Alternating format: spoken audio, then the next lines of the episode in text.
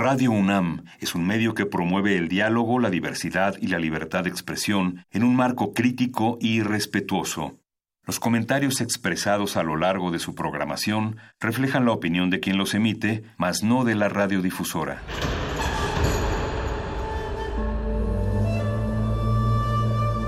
Un templo para la apreciación del ser mediante el sonido.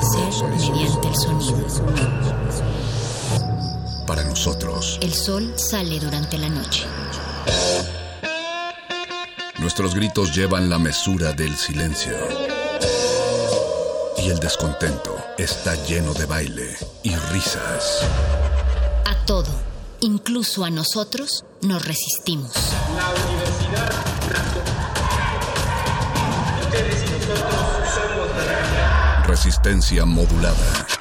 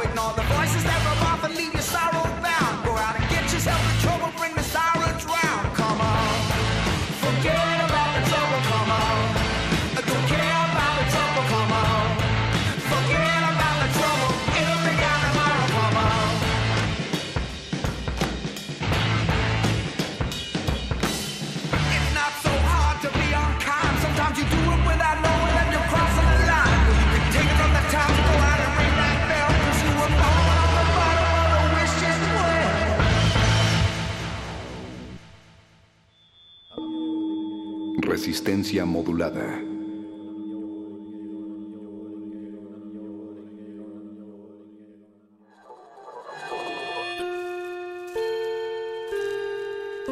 Que hayas tropezado y caído no significa que vayas por el camino equivocado. Becario cinta blanca. Significa que todavía no te la sabes. Todavía. Bécame mucho.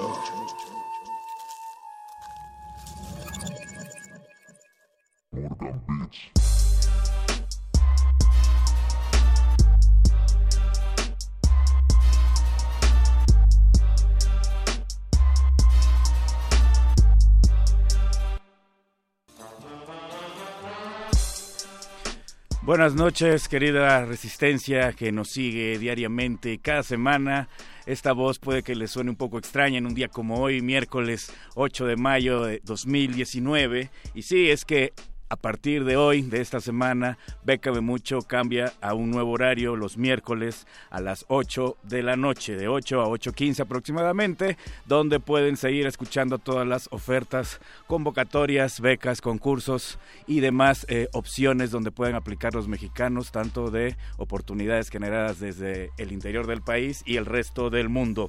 Bueno, después de esta, esta breve eh, intromisión o anuncio publicitario de este nuevo cambio de horario, vamos directo con la información que traemos para esta semana. La primera opción es la de el Premio Poesía Joven UNAM 2019, la cual cierra el próximo 24 de mayo a las 3 de la tarde. En esta convocatoria podrán participar con una o más obras originales e inéditas escritas en castellano o en lengua indígena con su correspondiente traducción al castellano. En caso de que así sea, el documento deberá incluirse en una hoja par.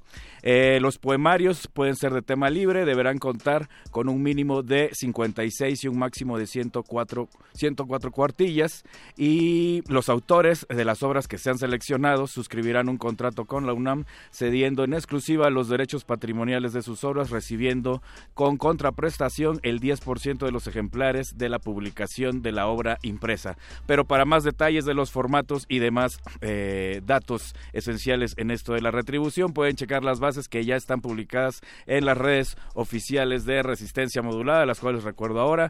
Twitter R Modulada, Facebook Resistencia Modulada. También en un momento les, les recordaré lo que son las redes de Lecharre, donde pueden checar estas y otras opciones. Pero bueno, la segunda opción que les traigo para el día de hoy es la de Sayed Sustainability Price o el precio de sustentabilidad de Sayed, que es una persona árabe, evidentemente. Esta convocatoria cierra el próximo 29 de mayo y es para todos aquellos que siempre han, han dicho que quieren cambiar el mundo, han hecho proyectos, ya tienen manos en el lodo manos a la obra, específicamente en temas como salud, alimentos, energía, agua y proyectos a desarrollarse en escuelas secundarias. Para cada una de las categorías que resulten eh, seleccionadas hay un premio de 600 mil dólares, que a la cotización del día de hoy estamos hablando de 11 mil 400 pesos, obviamente es para la ejecución del proyecto, no se me aboracen, eh, evidentemente van los sueldos de los colaboradores de cada proyecto, pero cualquier tipo de inversión que necesiten, que evidentemente les piden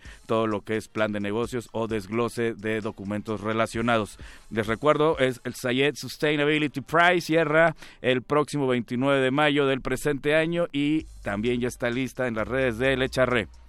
La última opción es un combo, porque son varias opciones en una.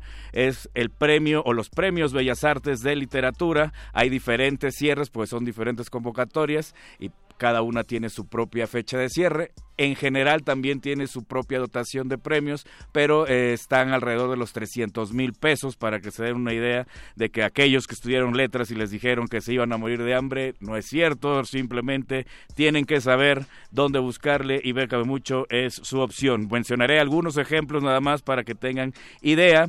Eh, alguno de ellos es, eh, se llama Premio Bellas Artes de Crónica Literaria, Premio Bellas Artes de Cuento Hispanoamericano, de Artes de Cuento Infantil, eh, de Cuento San Luis Potosí. Hay, les digo, 21 opciones en las cuales pueden aplicar. Le van a dar clic al enlace que vamos a recordarles dónde lo pueden checar. Y dentro de ese enlace viene el enlace directo a cada una de estas opciones que les digo, en general están ofreciendo una, un monto de 300 mil pesos.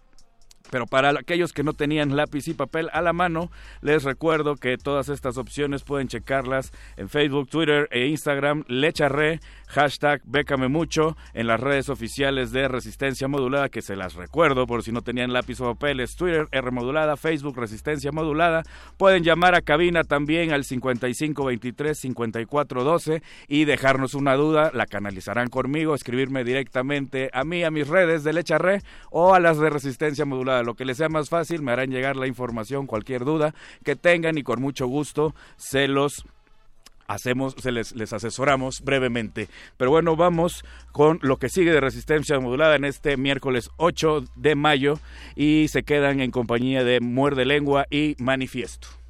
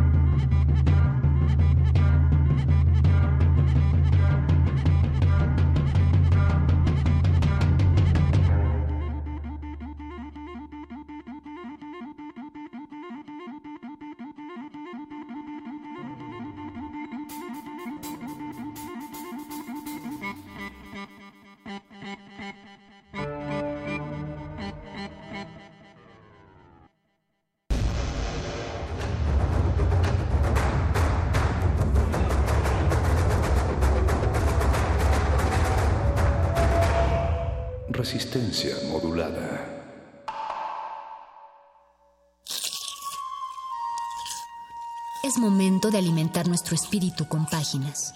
Las letras son la botana del alma.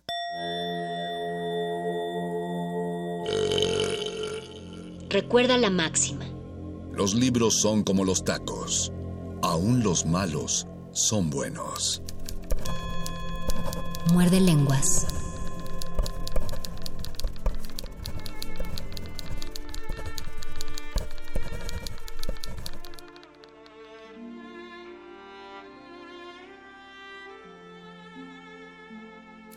Muerde lenguas. Muerde lenguas. Muerde lenguas.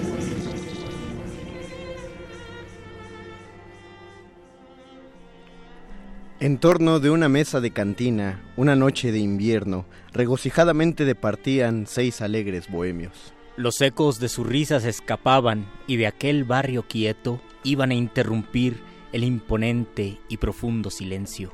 El humo de olorosos cigarrillos en espirales se elevaba al cielo, simbolizando al resolverle en nada la vida de los sueños. Pero en todos los labios había risas, inspiración en todos los cerebros, y repartidas en la mesa coplas, copas pletóricas de ron, whisky o ajenjo. Era curioso ver aquel conjunto, aquel grupo bohemio del que brotaba la palabra chusca, la que vierte veneno.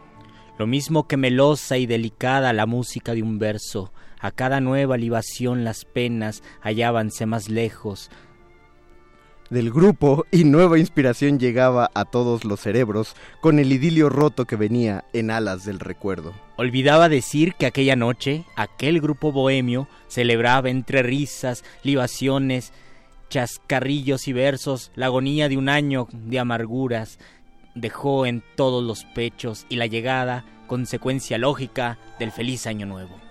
Y hasta aquí lo dejamos porque no tenemos idea de por qué esta clase de versos se pronuncian en estas fechas, cuando es un poema hecho para Año Nuevo. Pero así es como comienza este Muerdelenguas del 8 de mayo, el Muerdelenguas antes del Día de la Madre y el Muerdelenguas que pueden invitar a su madrecita a escuchar. Así que etiquétenla si es que está en Facebook o compartan el link o prendan la radio si están al lado de ella. Los Etiquétanla y ustedes laven los trastes mientras su jefecita nos empiece a escuchar. O nos van a decir, no, no, hasta el viernes. No, hoy, hoy no lavo los trastes, dicen. Saludamos a mi compañero Luisito Flores del Mar. Y saludamos a mi compañero el Mago Conde en este muerde lenguas de letras taquitos. Y madres. ¿Y cómo conocimos a nuestras madres? ¿Cómo conocí a tu muerde lenguas? Eh, vamos a hablar acerca de las figuras maternas literarias, tema que ya habíamos comenzado el lunes pasado, acerca de los arquetipos maternos, de repetimos, no, no vamos a hablar en ningún momento porque es una cosa que no existe, el cómo debería ser una madre o el cómo debería tratar una madre. Nosotros lo que vamos a hablar es de cómo se ha reflejado desde el punto de vista arquetípico y, y creo que el lunes hablamos de cómo funciona desde el punto de vista psicoanalítico. Y tendríamos que pensar en qué género literario es donde hay más madres. ¿Ustedes creen que haya un género eh, especial para hablar de la madre o es un tema que se puede abarcar desde la novela, desde el cuento, pero también desde la poesía, desde el ensayo, desde la dramaturgia? ¿Qué piensan ustedes? Por favor, coméntenos en Facebook, estamos como Resistencia Modulada, donde ya iniciamos nuestra transmisión en vivo. Recuerden que tenemos un Twitter, arroba Rmodulada. Y tenemos un número en cabina por si quieren dejarnos un recado con nuestra mamá de la producción, Oscar El Voice, al 5523-5412. Comuníquense con nosotros y díganos cuáles son los arquetipos o cuáles son los personajes o los poemas sobre la madre que ustedes recuerden. Y empezamos con el brindis del bohemio porque yo no tenía, no lo tenía fresco el poema, creí que estaba mejor organizado el poema en términos, En términos métricos. Yo dije, son estrofas, es serventecio, es decir, una línea eh, tiene la rima con la tercera y la segunda con la cuarta y, era, y yo pensaba que era un poema cerrado, pero es más bien un poema un poco desorganizado donde pues combinan un poco las rimas. Se mantiene una rima que es en EO, EO, Bohemios, Feliz Año Viejo, el Año Nuevo. Pero en realidad es un poema desorganizado que se la tradición era recitarlo en el fin de año porque al final un bohemio que era el más inspirado del grupo, ya no llegamos a esa parte del poema, brinda por su madre porque es la mujer que es más importante mencionar, mientras todos brindan por otras mujeres, otras parejas, él brinda por su madre. Pero ya no llegamos allí. Ya no llegamos ahí porque es que íbamos a pasar por varios de los bohemios y ya Sí, sí, le, le faltó organización. Pero eh, el lunes tú decías, Luisito, que se habían dedicado ma- eh, una mayor cantidad de versos hacia la madre que hacia eh, los padres. Pero lamentablemente la difusión cultural, al menos de internet, no es como del todo eh, Justa, tal vez. pues justa, sí, porque si uno se me, si uno escribe poemas para la madre o poemas a la madre en Google, le salen evidentemente un chorro de opciones, incluso un chorro de imágenes, ahí pueden sacar sus piolines con poemas para que manden este viernes a todas las mamás que conozcan, pero el problema es que con, con el perdón de, de lo que puedo decir desde mi carente juicio literario, no son buenos la...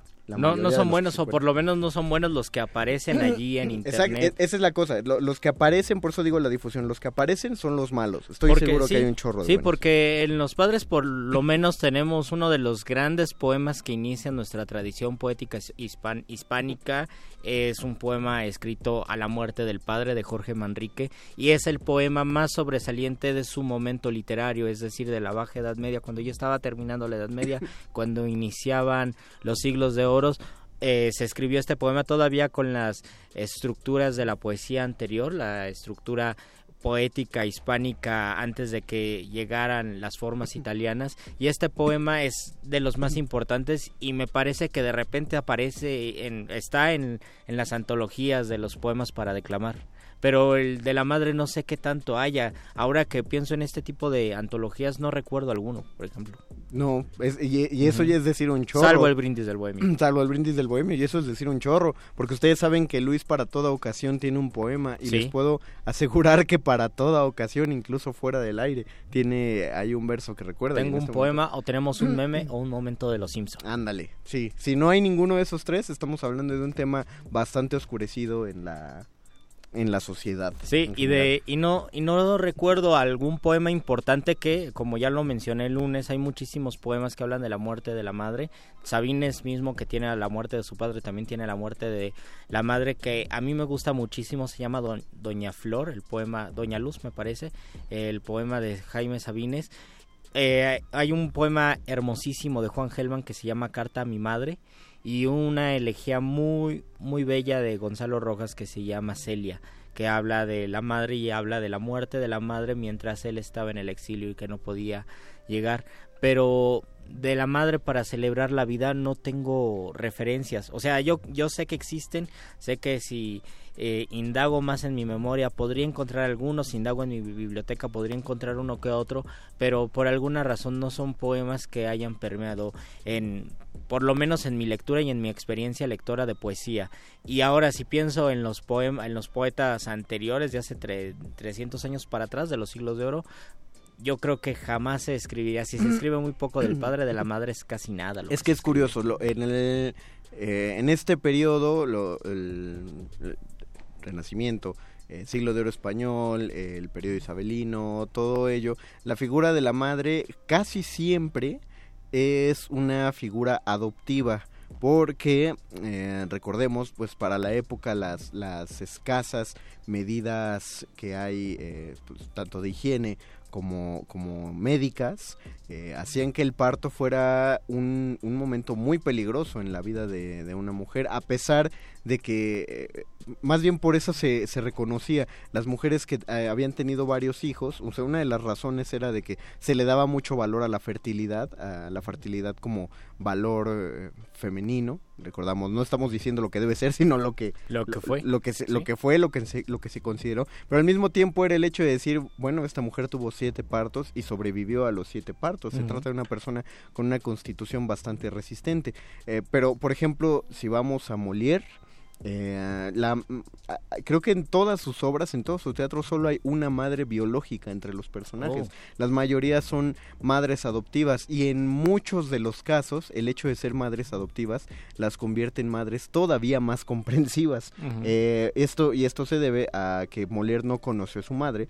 Eh, ella muere cuando él es muy niño, él crece solamente con la figura de su padre, y, y pero con, crece muy bien con la figura de la, de la madrastra, pues el padre siendo francés, teniendo como varias madrastras ahí, entonces eh, en, muchas, en muchas de las ocasiones lo que la- las personajes son madrastras que suelen solapar los, los enredos amorosos de las hijas adoptivas, pues finalmente porque las comprenden, porque además eh, por el modo en el que se hacían los matrimonios de la época, que muchas veces eran por conveniencia, eran hombres muy mayores y para la época, digamos, 40, 40 años era muchísimo porque superaba ya la esperanza de vida, pero digamos, eran hombres de 40 años casados con chavas de 17, de 18 años eh, por conveniencia. Ellos habían eh, enviudado a partir de un parto, entonces se quedaban con un bebé al cual le conseguían una madre adoptiva, eh, se casaban con ella y ella los cuidaba.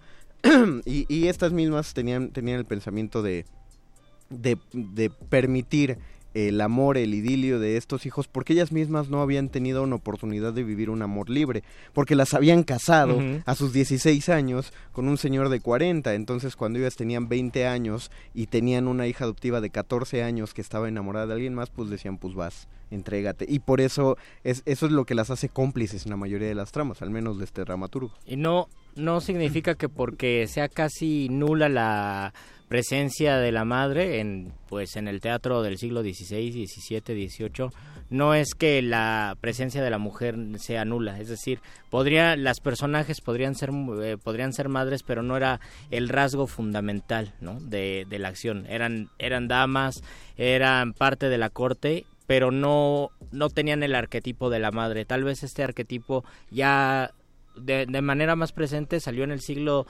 XIX por en las novelas yo yo pienso en las novelas inglesas donde sí hay donde sí existe la figura la figura de la madre. Recordemos que el- la, la madre de Víctor Frankenstein adopta a una a, a una, una joven y es el papel de la, de la madre que adopta y de la madre que quiere igual tanto al niño como a la niña. Y además en las descripciones eh, se, se puede ver ese amor y se puede ver la idea de la maternidad y de la fraternidad de, de una forma casi idílica, es decir, no existen no existen peleas, no existen conflictos, la adopta porque tiene mucho amor y porque la quiere sacar de la pobreza. El, el asunto es que eh, con esto que dice Luis hay una romantización de la figura materna que pues eh, en la actualidad pues ya es considerado casi una, una vejación. Porque como lo dijo Luis estos personajes están puestos ahí solo para funcionar como madres. Es decir Sí. claro eh, sobresalen muchísimo muchísimo en ello y, y le dan hacen el contrapeso sobre todo en un texto tan tan desesperante como puede ser este el de Frankenstein pero hasta ahí llegaba llegaba el papel y yo eh, tienes razón yo pensaba que ese papel también se daba en, en más siglo de oro pero no tal cual tal cual hay más como de damas hay más sí tienen ahí ciertos rasgos pero no a la, a la maternidad se le da la, el papel protagónico y solo como madres sí eh, ya en siglos posteriores ya para el 19 Sí, y 18, esta, 19. ajá, esta, esta romantización que nos hace pensar que hace 200 años la relación madres e hijos era fascinante y era tranquila y era maravillosa, comenzó a problematizarse o a destruirse ya en el siglo XX. El gran libro de de la literatura mexicana, Pedro Páramo, empieza con el padre y empieza con la madre, empieza con la madre a punto de morir, el padre que no, que ya está muerto, no lo sabe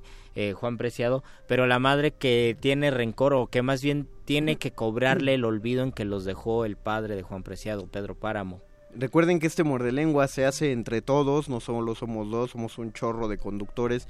Entre ellos está Gustavo Álvarez, que ya nos contactó a través de nuestro Facebook Live y nos comenta, eh, nos da unas recomendaciones, ya que nosotros no, no pudimos traer unas a la mente, pero nos dice El Nocturno a mi madre de Carlos Pellicer, Mm, primera sí, recomendación. y el siguiente dice, me parece que Gabriela Mistral tiene poemas dedicados a la madre Sí. en vida, que es lo que tú preguntabas el lunes. Eh, ¿no? Es verdad, y de hecho eh, Gabriela Mistral tiene un libro muy interesante que se llama Ternura, que también es la postura del- de, ella como madre eh, respecto a la maternidad, que de repente, eh, y esto es, y esto es un chisme, eh, que escuché en un programa de radio. Que no Di- fue Dicen este. que su hijo se suicidó porque Gabriela Mistral le hizo una crítica Ah. muy severa a una novela que había escrito su hijo. Pero bueno, independientemente de eso, Gabriela Mistral tiene un libro maravilloso que se llama Ternura. Ustedes tal vez lo puedan conseguir en estas, en estas colecciones de Alfaguara y de, de la RAE. Ahí está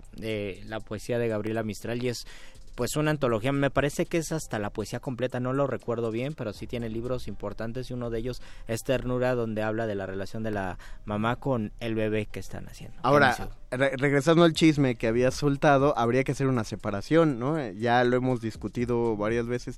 En este caso parece que el agravante es que se lo dijo la madre. Pero en teoría, pues, eh, eh, si fue el caso, si así ocurrió, pues la madre no tiene, no tuvo la culpa. ahí Sí, por supuesto que no. O sea, ahí eh, ya, ya sabemos, hay un montón de cosas que envuelven un suicidio, cosas que tenemos que tratar como con cuidado, no vamos a, a- irnos solo a la ligera de, bueno, seguramente fue eso. Claro, eso pudo ser un detonante, ¿no? Pero no es culpa de, en todo caso, si ocurrió, no fue culpa de Mistral. Y ni siquiera sería culpa de otra circunstancia, porque ya- eso ya lo habíamos hablado hace un, hace ya como tres años cuando hablamos del suicidio. No hay una causa específica, no hay una culpa específica, sino son muchísimas Son circunstancias muchísimas. y muchas eh, se nos escapan de la mano, ¿no? Tendríamos que pues reflexionar, sobre todo si son personas, eh, son casos particulares de personas que conocemos más o menos el eh, su, su perfil podemos eh, deducir algunas cosas, pero muchas se nos van a ir o nos vamos a quedar con el mito o con la leyenda. Pasa con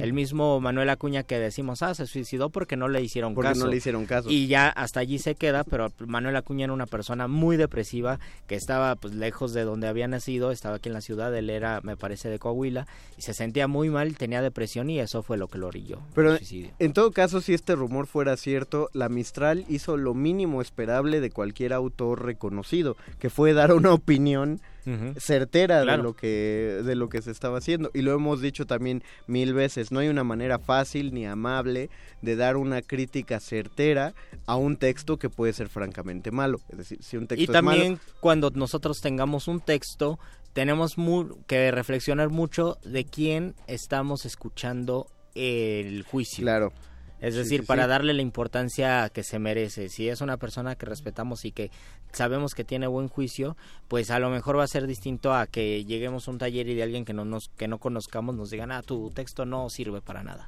nos escribe María Rocío y dice saludos muerde lengua saludos María Saludos, María. qué bueno que nos estás viendo aquí Elba Velázquez hola hola y nos manda dos poemojis de Gracias. alegría y de besito. Entonces, mandamos nosotros saludos. Quiero hacer una pregunta a la comunidad que nos está escuchando allá afuera. Eh, entre hoy y mañana se están haciendo, lo, bueno, hoy ya se hicieron, mañana se van a hacer los festivales al Día de la Madre. Eh, Yo pensaba que era en el mero día.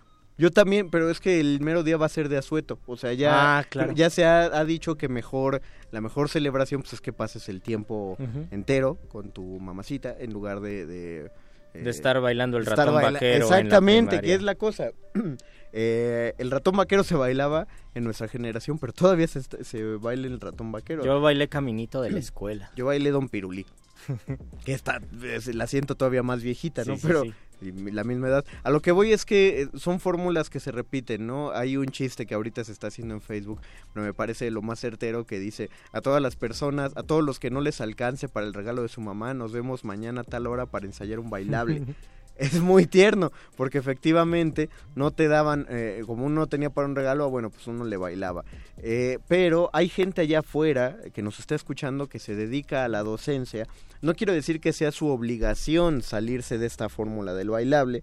Digo, si funciona, eh, yo no tengo hijos, pero ha de ser súper bonito verlo bailar Sí, entre todos los sí. demás. Yo creo que se ha de sentir chido. Pero hay alguien allá afuera que haya implementado otra dinámica de 10 de mayo y esto creo que es prudente y consecuente en este programa porque todo lo que se hace en uno de esos festivales forzosamente es algo cultural o los niños bailan o los niños cantan o los niños hacen una obra de teatro o, o hay un niño que declama Hacen poesía coral a veces. poesía coral eso sí yo no lo he visto Yo sí y he me visto encantaría.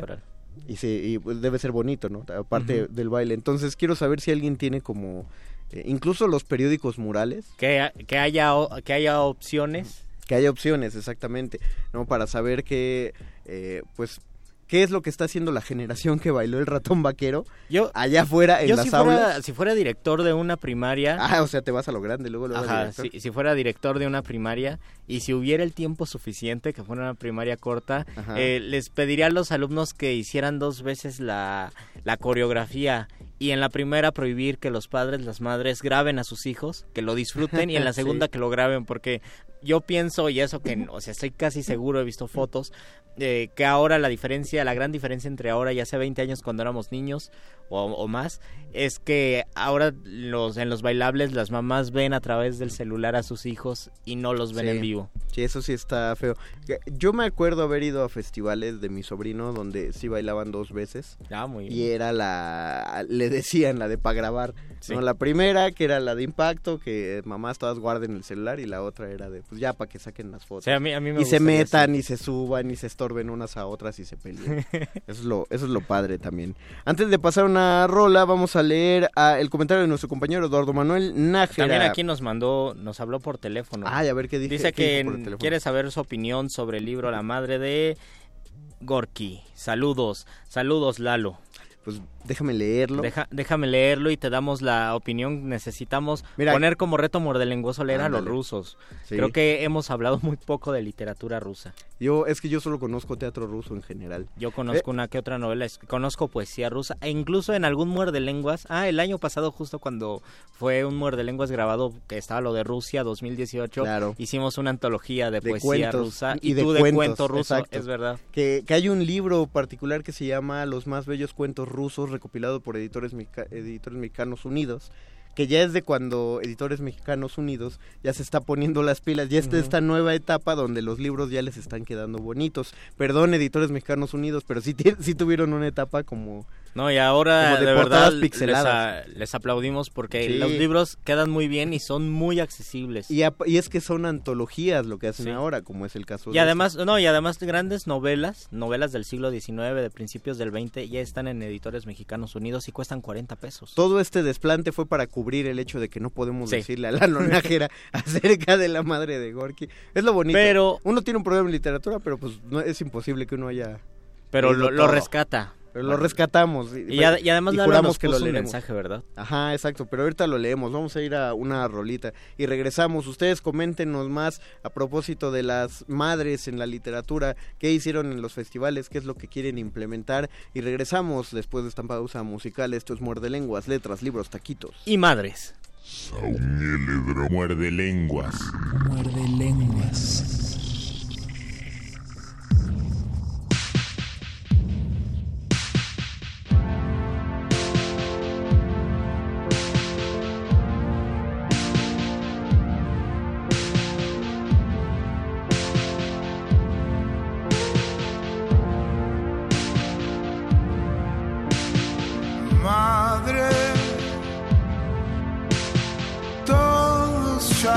Ya se fueron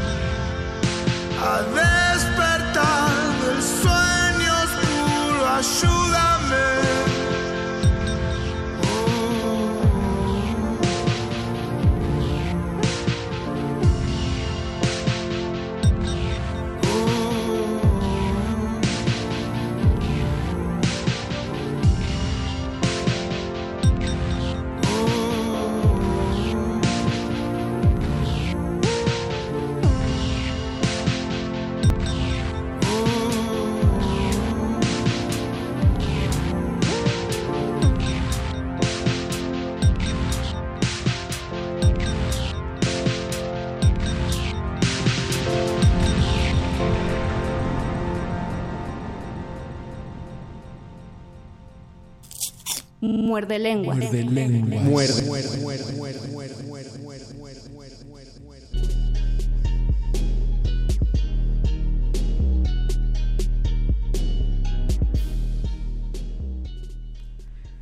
Inaugurando nuestra sección de música que ya no es rap, porque es que lo ponemos porque en Muerde Lenguas es el único espacio que puede sonar libremente el rap. Pero en esta ocasión escuchamos a él mató un policía motorizado con su tema madre. Esto es Muerde Lenguas, letras, libros, taquitos. Y madres. Estamos leyendo sus comentarios. Eduardo Nájera, aparte de que nos pidió la opinión. Gracias Lalo por ocupar el teléfono y también por ocupar el Facebook. Estás en todo, Lalo Nájera. Dice, parece que la graba, hola amigos, de Muerde Lenguas. No los pude encontrar hace un momento en Facebook en comentarios por teléfono, pero aquí se remueve. Ojalá puedan comentar sobre el libro de la madre de Máximo Gorky. Dice Ya que dimos también- nuestra erudita opinión.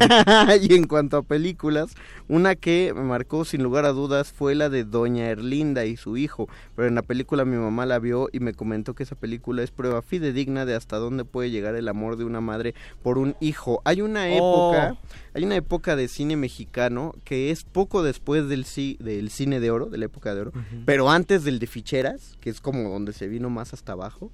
Ahí hay un- un- una zona muy gris con unas películas eh, si uno quiere entender cómo funciona el melodrama, en serio, véanse esas películas porque son profundamente intensas, todas están interesantísimos. Es un chisme, son películas que de chisme de colonia, pero llevado al extremo y son son francamente fascinantes todas esas películas, les digo, desde el punto de vista del melodrama eh, y aparte son muy creíbles porque reflejan muchísimo la sociedad de la época y al mismo tiempo la critican. Al solo reflejarla la critican. Vemos que está hay hay una una película que olvidé el, el nombre, pero pero sale este pues trata justamente como de un día de las madres y que el padre de esta familia es muy severo, eh, trata muy mal al hijo porque lo cree un vago cuando él realmente es muy trabajador, pero es que tra- trata mejor al primogénito, al cual Oh. considera un éxito, pero el primogénito campeón. Exactamente, pero el primogénito sí es un vago, de hecho está metido ahí en crímenes. La hija menor se embaraza. Eh, la hija mayor eh, parece que está ha sido condenada a quedarse cuidando la casa con los padres y, y cuidar al resto de los hermanos. Eh, al final la hija menor que se embaraza la deja el novio, o sea, lo llevan lo llevan muy al extremo.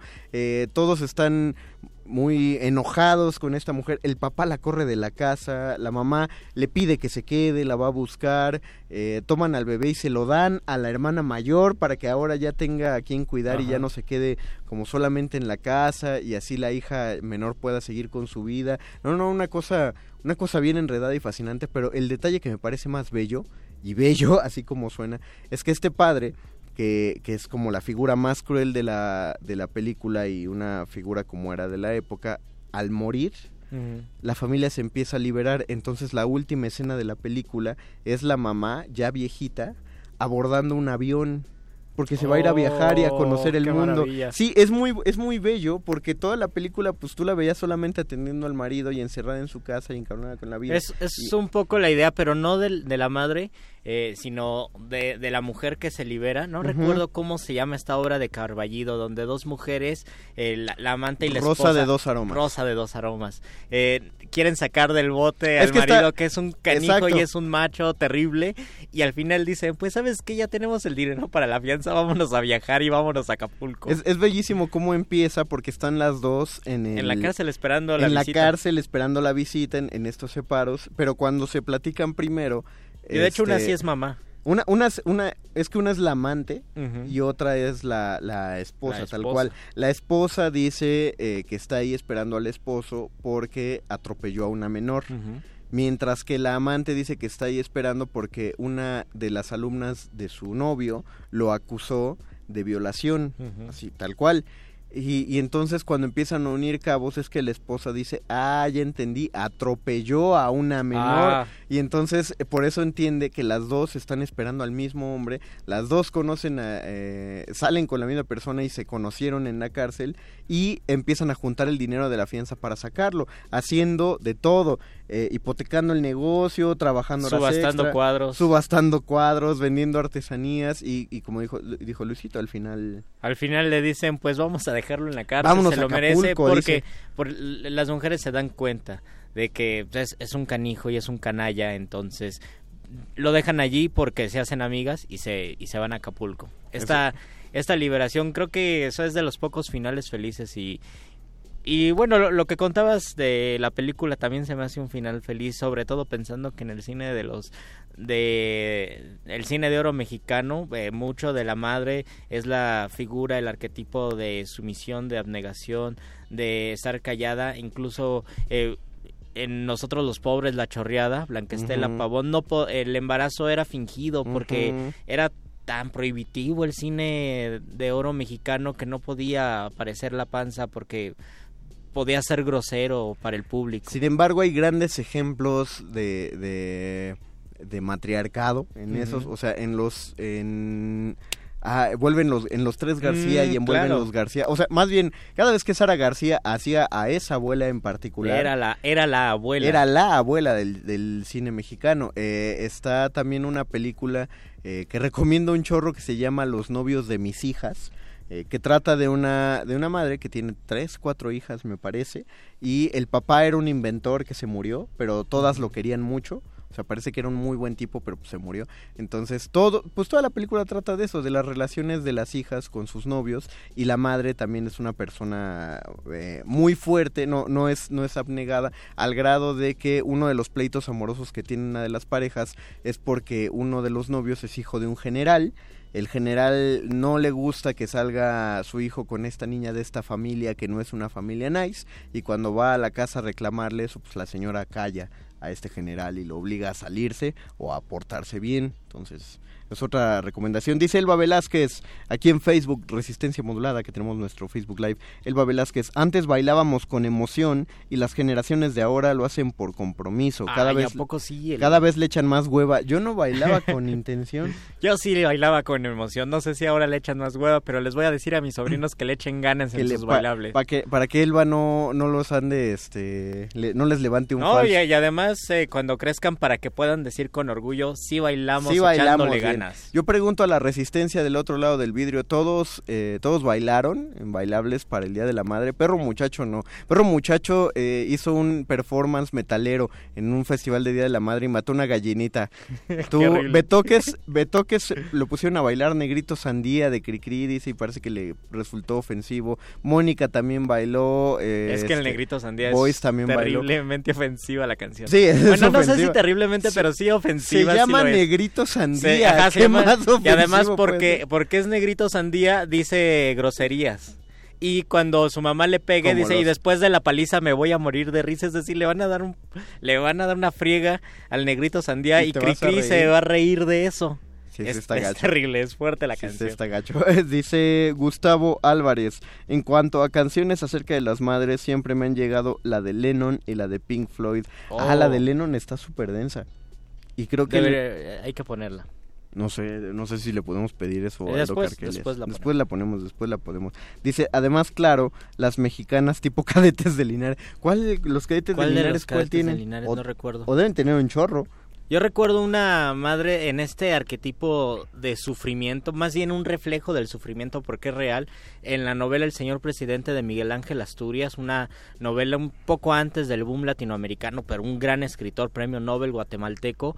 Una madre es encerrada con su hijo recién nacido y eh, por, por el presidente que es una persona rencorosa, es un tirano, es terrible, y la madre le, a la madre le ponen en los pezones cal o no, no me acuerdo, le ponen hiel, creo, para que el niño al momento de probar la leche la escupa y la rechace y ya no Ah. quiera. Lo que cuento es terrible, pero tienen que leer la novela para que se enteren el grado de crueldad y la manera en que eh, plantea el personaje con esa crueldad, porque sufrió mucho el señor presidente de niño, entonces de adulto es terrible y es satánico. Lo, el niño rechaza la leche materna y la madre ya no sabe qué hacer porque el niño muere de hambre porque ya no quiere volver a probar esa leche materna por instinto. Bueno, a, mi parecer creo que hemos dejado de lado la que yo creo que es la mejor madre de la literatura mexicana, que es. Mariana.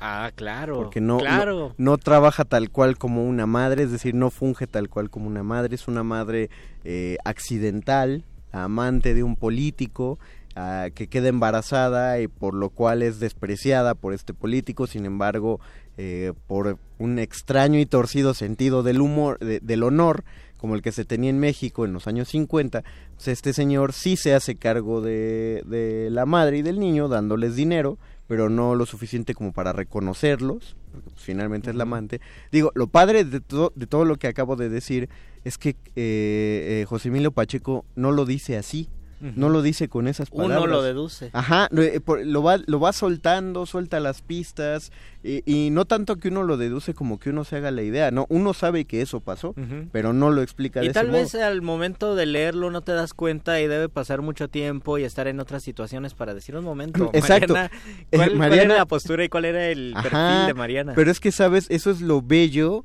de cuando alguien relata, ha- hace un relato literario de esa época y desde esa perspectiva. Eh, Tú viste una, una película de Pedro Infante que se llama, este...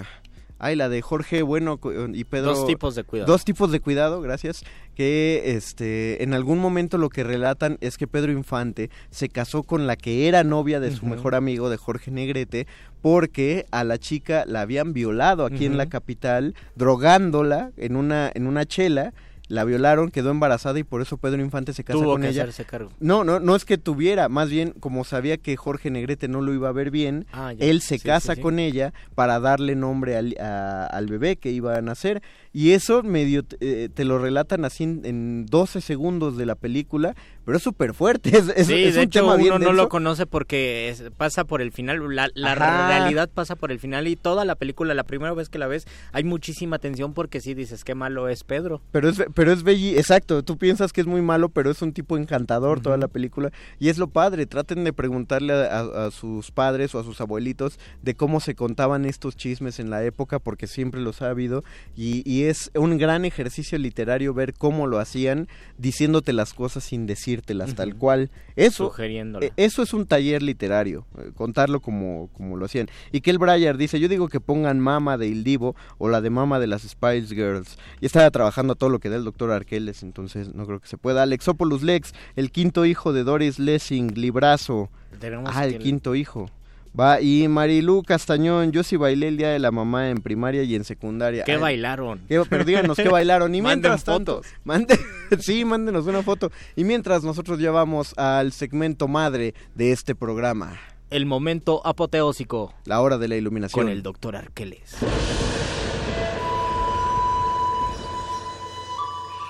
La cúspide filosófica de la lógica mítica. Un cúmulo eléctrico para la cómica fáctica. La hora de la iluminación. Con el doctor Arqueles.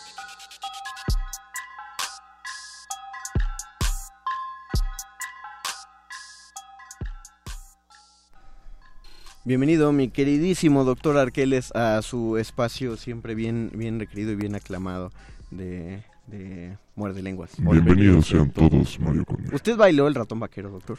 Miles de millones de veces, incluso antes de que existiera. Cada niño bailó. Usted, estuvo- usted era el espíritu eh, de cada niño que al final decía, sí, bueno, sí voy a bailar para mi mamá. Sí, y que tarareaban las partes en inglés sin saberlas. Además, Ah, usted, mira. usted Sí, sí. que... Ay, es verdad. Hay partes en inglés, inglés. Como el Watameni Gutsu.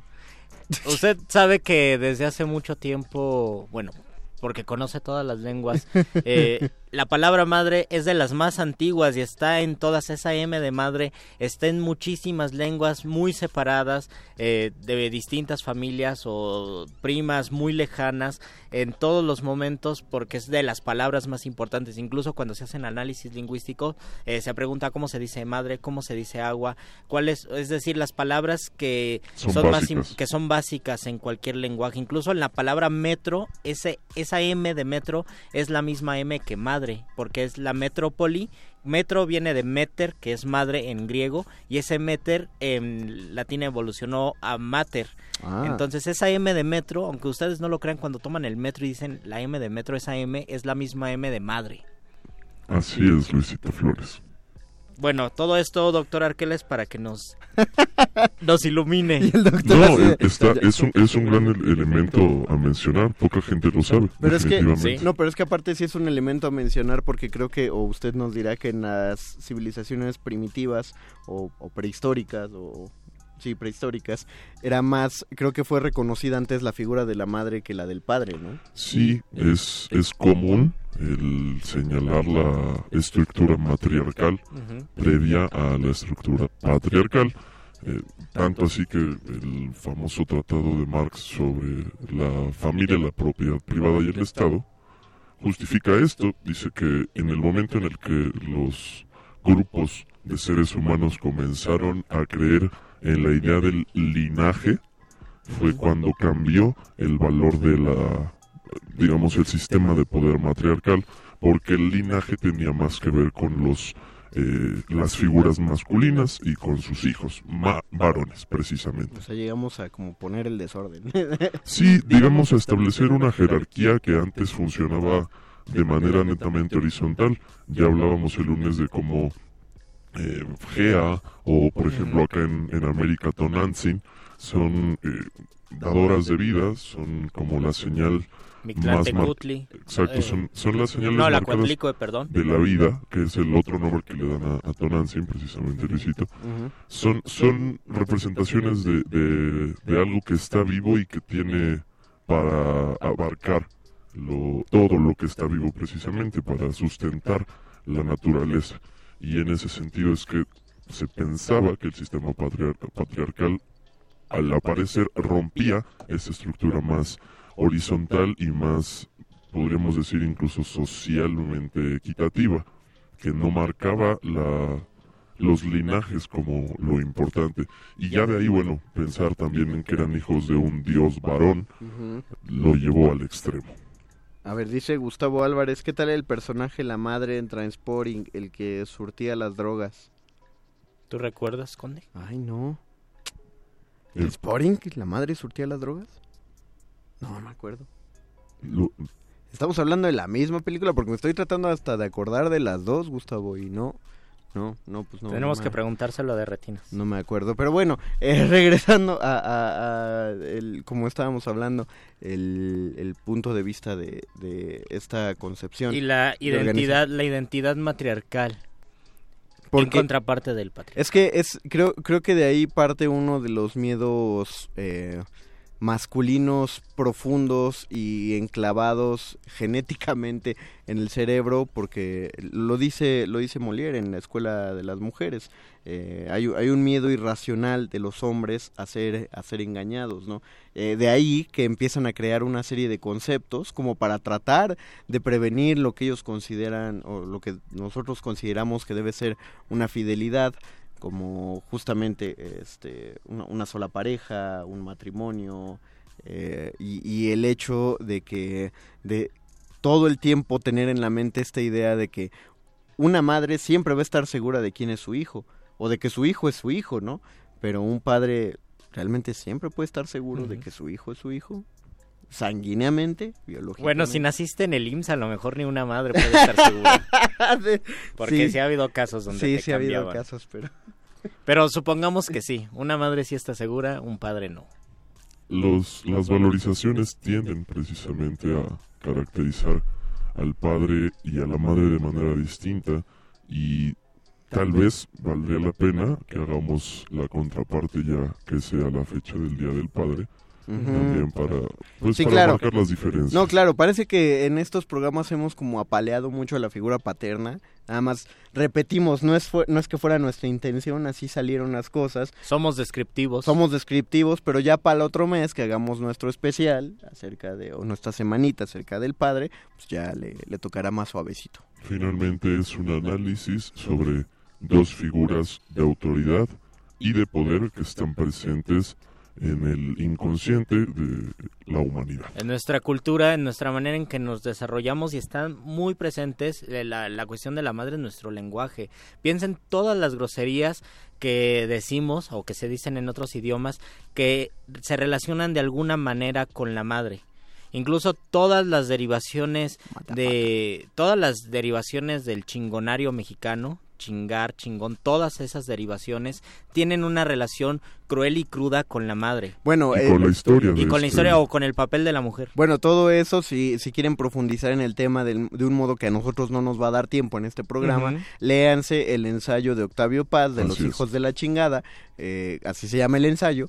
no, no es que me No es caiga que mal. pasando Yo-. Yo tendría, No es yo que me tendría caiga que mal Octavio agregar, Paz. léanlo con muchísimas preguntas y cuestionando Ajá. mucho a Paz, porque yo eh, no estoy de acuerdo. A mí me encanta Ah, qué la prosa de Octavio Paz. Me gusta muchísimo el ritmo de los del laberinto de la soledad, pero el ensayo de los hijos de la chingada yo no le creo, Creo, mucho. Octavio creo Paz. que hay una, hay una cosa de una sobrelectura, sí, de paz, pero pero pues no, no uno, uno no lo puede dejar pasar, ¿no? No, es es- necesario, es una lectura necesaria. Sí. Los hijos de la chingada. Y lo en- van a disfrutar. En, en el laberinto de la soledad de Octavio Paz. Pues si quieren podemos irnos con un pedazo de la canción de John Lennon que solicitaron. A una, Uy, muy una de las más tristes que hay para, para una mamá. Qué bueno, por favor. Yo, yo les pido, igual y a los de Aguas Negras, o no sé, pero o, o a Metálisis, alguien en resistencia modulada tiene que ponerla de señora a señora. La peor Oh. canción, la peor canción que se ha escrito para una madre en la vida. Así me despertaron ahora mis vecinos en la mañana. Híjole, Vámonos, qué, pues. qué feo. Vámonos. Pero nosotros los dejamos a continuación la nota nostra y después eh, manifiesto con la señora Berenjena y Mónica Sorrosa y la nota nostra con el perro muchacho. Nosotros nos despedimos. Gracias, don Agustín Muli en operación técnica. Muchas gracias a Oscar El Voice en la producción. Gracias, Alba Martínez en la continuidad. Gracias, doctor Arqueles. Gracias, Mario Conde. Gracias, Luis Flores. Hasta el próximo lunes. You had me, but I never had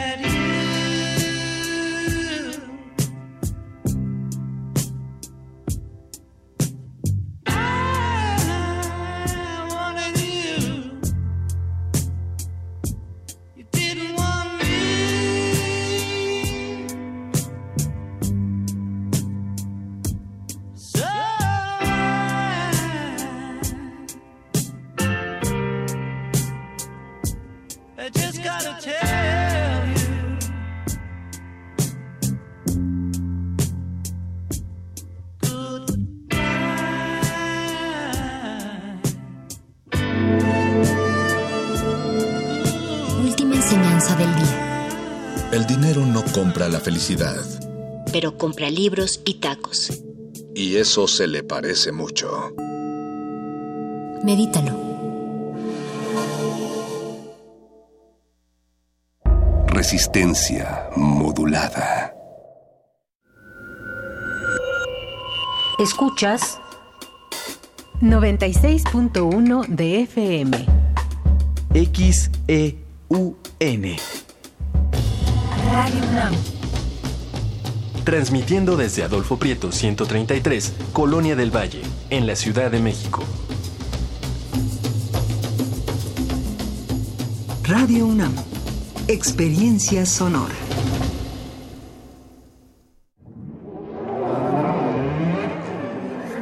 La música, la partitura, la idea y la persona detrás.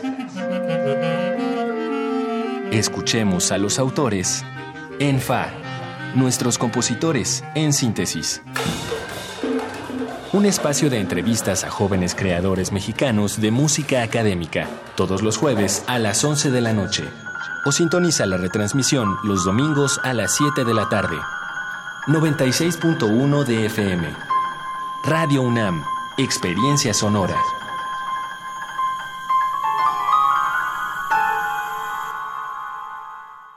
Los incendios forestales acaban con la vegetación y contaminan el aire. Además, provocan la muerte de muchas especies animales y la migración de otras. Si ves un incendio forestal, repórtalo al 911 o al 01800 4623 6346. Prevenirlo es más fácil que combatirlo. Sistema Nacional de Protección Civil. Secretaría de Seguridad y Protección Ciudadana.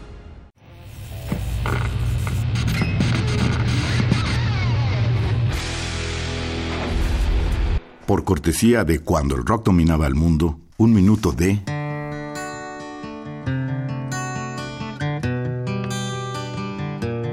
Dangers After, Hard Monkeys, 1971.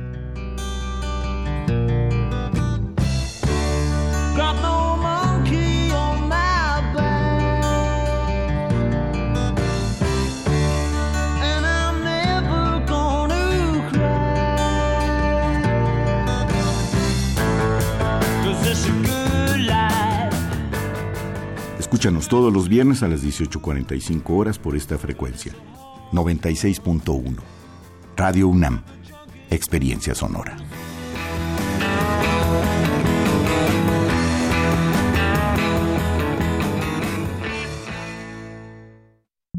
Resistencia modulada. Interrumpimos lo que sea que esté escuchando para darle nuestro supuesto corte informativo. La nota nostra. No lo dijimos primero, pero lo decimos mejor.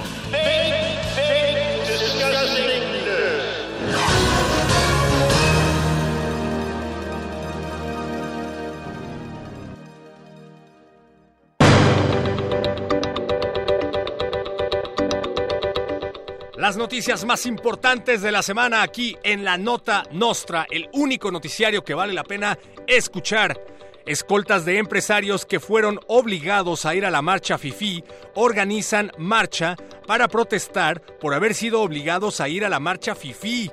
Los guardaespaldas alegan haber sido obligados a portar pancartas con faltas de ortografía e incoherencias, a detener paraguas para gente como Vicente Fox y a marchar bajo el sol sin paraguas. La marcha anti-FIFI saldrá del Ángel de la Independencia para llegar a la mañanera del PG. Usuarios denuncian pésimo servicio en el transporte colectivo Metro por no aplastar a una rata que se robó un celular. Capitalinos reclaman retraso en la línea B del metro debido a que una rata cayó a las vías luego de forcejear con un usuario al tratar de quitarle su celular. Las autoridades del metro replicaron que los nidos de ratas son inherentes al transporte y un verdadero símbolo del metro, por lo que decidieron dejarla vivir. El metro sería inentendible sin sus ratas y además son necesarias para la biodiversidad de la Ciudad de México, respondieron las autoridades. Vicente Fernández recibe un riñón de su hijo Alejandro y empieza a cantar como el potrillo. Luego de que Vicente Fernández rechazara el hígado de un individuo por supuestamente ser homosexual, el potrillo decidió salvar la vida de su macho padre, donándole parte de su muy heterosexual riñón. Desde este trasplante, Vicente Fernández ha desarrollado un extraño gusto por Luis Miguel y por, por sacarse selfies vestido de blanco en los elevadores.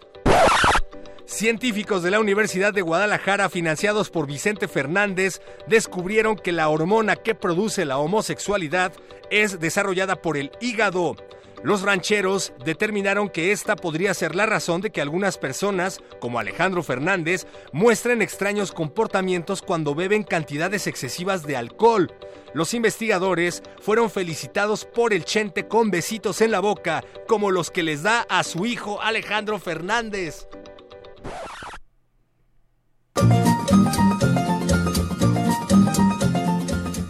Vicente Fernández siente miedo de que en un trasplante lo muy hombre se le espante y se vuelva diferente.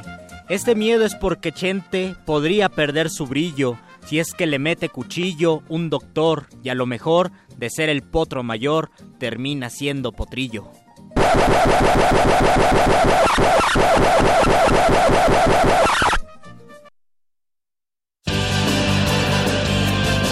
Estas fueron las noticias del día. Si no lo escuchó aquí, entonces fue en otra estación.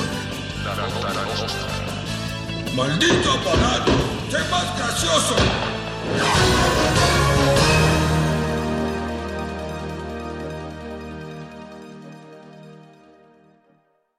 Resistencia modulada.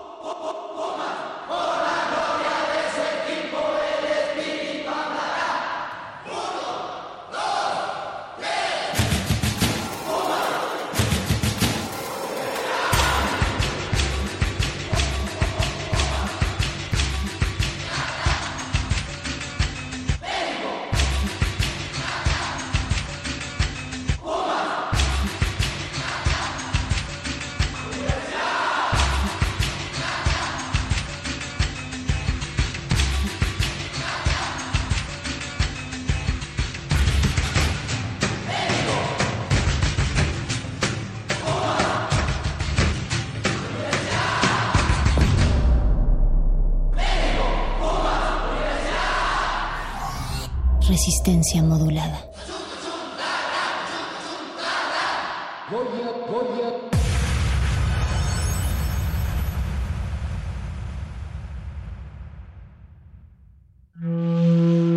Un individuo puede resistir casi tanto como un colectivo, pero el colectivo no resiste sin los individuos.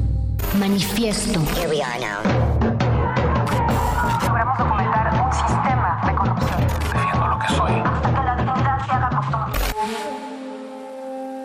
No hay sonidos distintos, solo separados. Tu cuerpo es una revolución. Manifiéstate.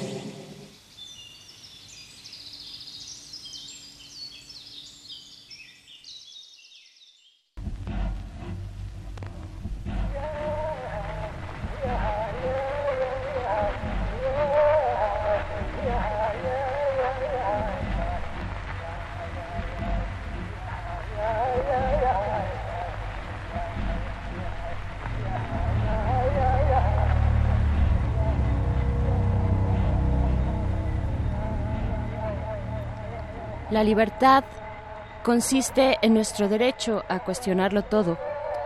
La libertad de expresión implica que el mundo no está definido. Cobra sentido cuando a la gente se le permite ver el mundo a su manera. ¿Por qué usted se preocupa tanto por la sociedad? La pregunta siempre es esa. Y mi respuesta es sencilla, porque como artista tienes que asociarte con la libertad de expresión. Si no hay libertad de expresión, se pierde la belleza de la vida. Participar en la sociedad no es una elección artística, es una necesidad humana. Ser artista se convirtió en algo simbólico. Después de Duchamp, me di cuenta de que ser un artista es más un estilo de vida y una actitud que producir algún producto. Del libro de los aforismos de Ai Weiwei, titulado Weiweiismos de Tusquets Marginales, 2014.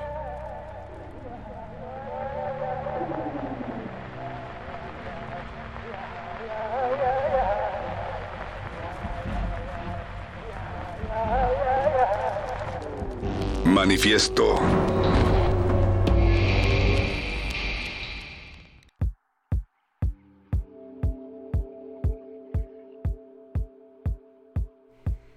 Y con estos aihuehueísmos leídos por la terza voz de Berenice Camacho, comenzamos este manifiesto de el día de hoy. Son las 21 horas con 10 minutos. Mi nombre es Mónica Sorrosa y hay una razón imprescindible por la cual comenzamos con esta lectura. Bere, Hola, Moni, Mónica Sorrosa, muy buenas noches a todos ustedes que nos prestan sus oídos para cabalgar juntos durante la noche cuando son, sí, como lo dices, las nueve con diez de este miércoles 8 de mayo. 8 de mayo ya. 8 de mayo ya y además ya miércoles. Qué Algo- rápido se va la semana, el año, la vida.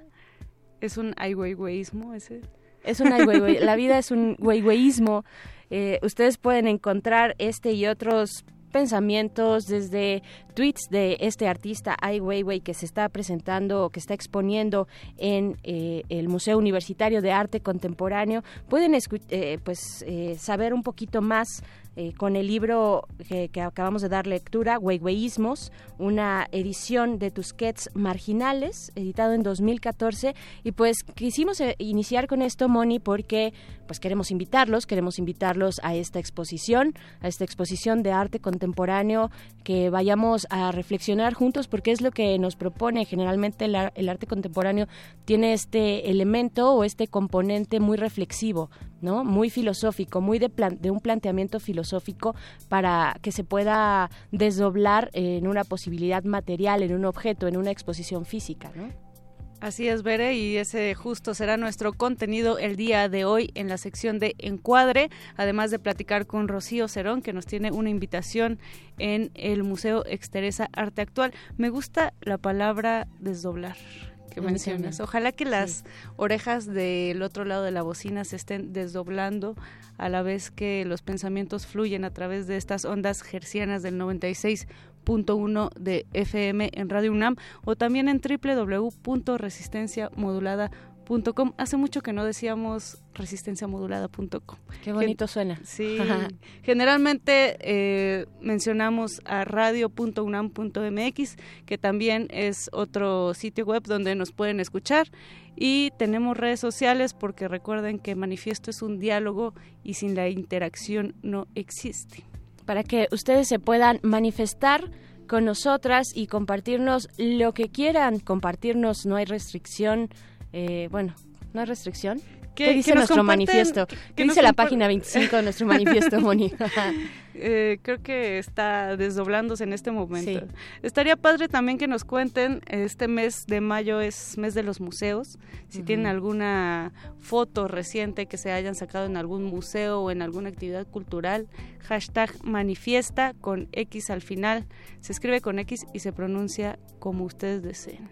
Como ustedes quieran, arroba R modulada en Twitter y en Facebook Resistencia Modulada, además de las otras redes sociales y plataformas como Instagram, como YouTube. Revisen también, les invitamos a revisar los contenidos audiovisuales que tenemos en nuestro sitio de YouTube. Y pues bueno, vamos a decirles que el día de hoy, además de platicar de Ai Weiwei y de lo bueno, debo decir que, que, yo soy muy fan, pero que además está muy fan de este artista desde hace ya algún tiempo, eh, pero que además esta exposición que trae el MUAC se antoja para reflexionar desde, eh, desde el punto en el que nos encontramos en nuestro país. Ai Weiwei lo que propone es un reencuentro con la memoria, con la memoria tal vez eh, la más lejana en el caso de él, con algunos objetos que, que tiene en, en esta exposición, pero también la más cercana para nuestro caso en México entonces estaremos platicando de Ai Weiwei, de esta exposición Restablecer Memoria,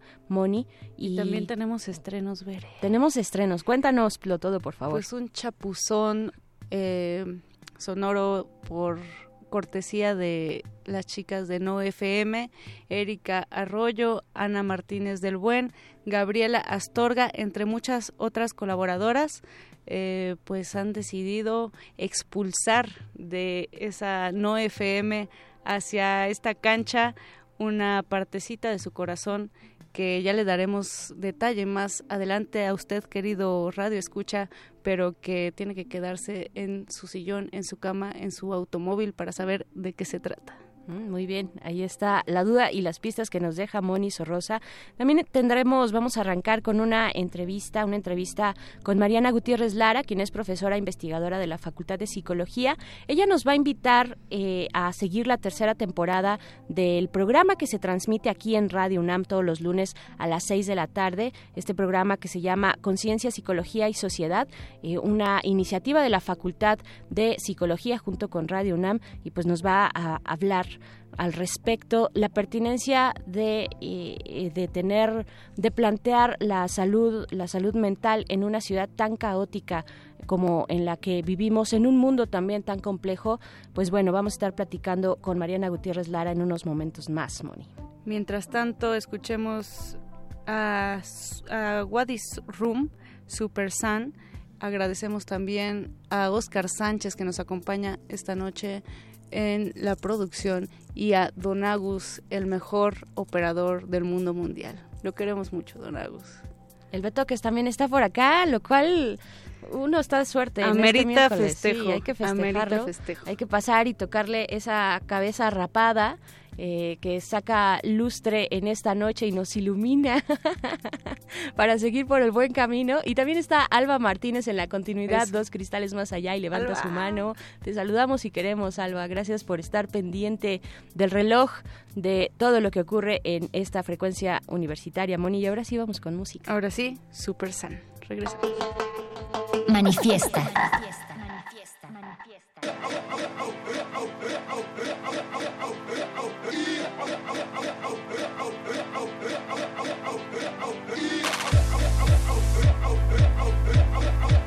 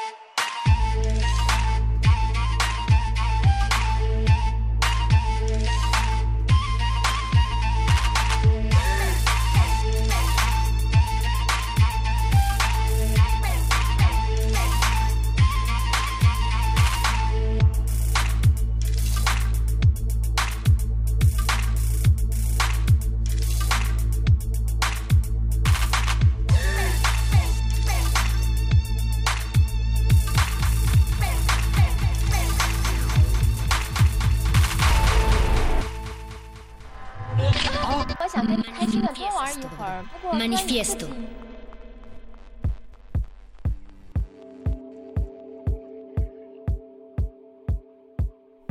Son las 9 de la noche con 20 minutos de este miércoles 8 de mayo y estamos con un buen cotorreo aquí fuera del aire. Moni, ya está nuestra invitada de esta noche, eh, Mariana Gutiérrez Lara, profesora investigadora de la Facultad de Psicología de la UNAM y también co-conductora del programa Conciencia, Psicología y Sociedad que se transmite todos los lunes a las 6 de la tarde aquí en Radio UNAM. Y pues te damos la bienvenida, querida Mariana.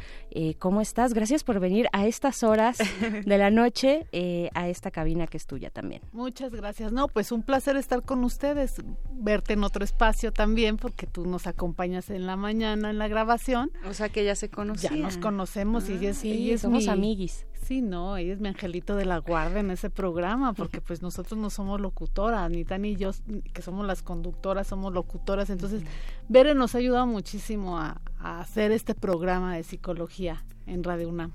Que hay que decir ahora que mencionas a Tania, eh, Tania Rocha, la doctora Tania Rocha también forma parte, ¿no? Estamos ahí las tres eh, peloteando, peloteando este importante proyecto, este, este entrañable también proyecto que en algún momento pues se gesta en la Facultad de Psicología eh, y quisiera, quisiera que nos hablaras de ese momento, cómo es que dicen hay que sacar los contenidos que de pronto son, bueno, no de pronto, que tienen un eh, matiz eh, completamente académico, ¿no? O una línea académica, hay que sacarlos y llevarlos a un público, como es el caso del público de Radio UNAM, eh, un público no especializado. ¿Qué significó eso para ustedes? Pues todo un reto, ¿no? Primero, eh, un gran interés, eh, sumarnos al esfuerzo de la dirección, que tiene como objetivo poner a la psicología fuera del espacio académico, justamente, ¿no? Creo que una un punto importante para el director, para el doctor Palafox, es que todo mundo sepa qué es lo que es la psicología realmente, porque ustedes saben que hay mucha información, Claro. ¿no? Pero no, no real, no, no verídica. Hay- todo el mundo tiene una opinión acerca de los procesos psicológicos porque es comportamiento al final. Entonces, intuitivamente tú crees saber de muchas cosas de, de lo que hace el ser humano, ¿no? Pero la intención del director es justamente decir, vamos a dar información veraz, basada en evidencia científica, y sobre todo que se sepa qué es lo que estamos haciendo desde la Facultad de Psicología, porque hay muchísima investigación. Yo diría que estamos en, en la punta de la investigación en psicología en el país. Lo hemos estado siempre. Y en este momento seguimos siendo eh, la punta de lanza de investigación en psicología. Entonces, parte de la, del interés del director es decir, hay que mostrar lo que se está haciendo, lo que están Claro. haciendo nuestros investigadores y cuáles son los temas que se están resolviendo también, porque esa es parte importante de nuestra labor, ¿no? Justo ahí va, este, doctora Mariana, a preguntar sobre los temas, porque siendo la psicología una ciencia tan amplia, en donde justo el comportamiento humano es tan diverso, ¿cómo se eligen los temas en este programa? Es decir, ¿se pone una baraja de, de los temas de actualidad o es más bien una curaduría que ustedes hacen de manera personal? Es una combinación de todo. Primero, si es el interés de colocar los temas de la agenda, por así decirlo, nacional, ¿no? Pero desde un punto de vista de las diferentes áreas de aplicación de la psicología, ¿no? Nosotros en la facultad manejamos seis áreas de aplicación.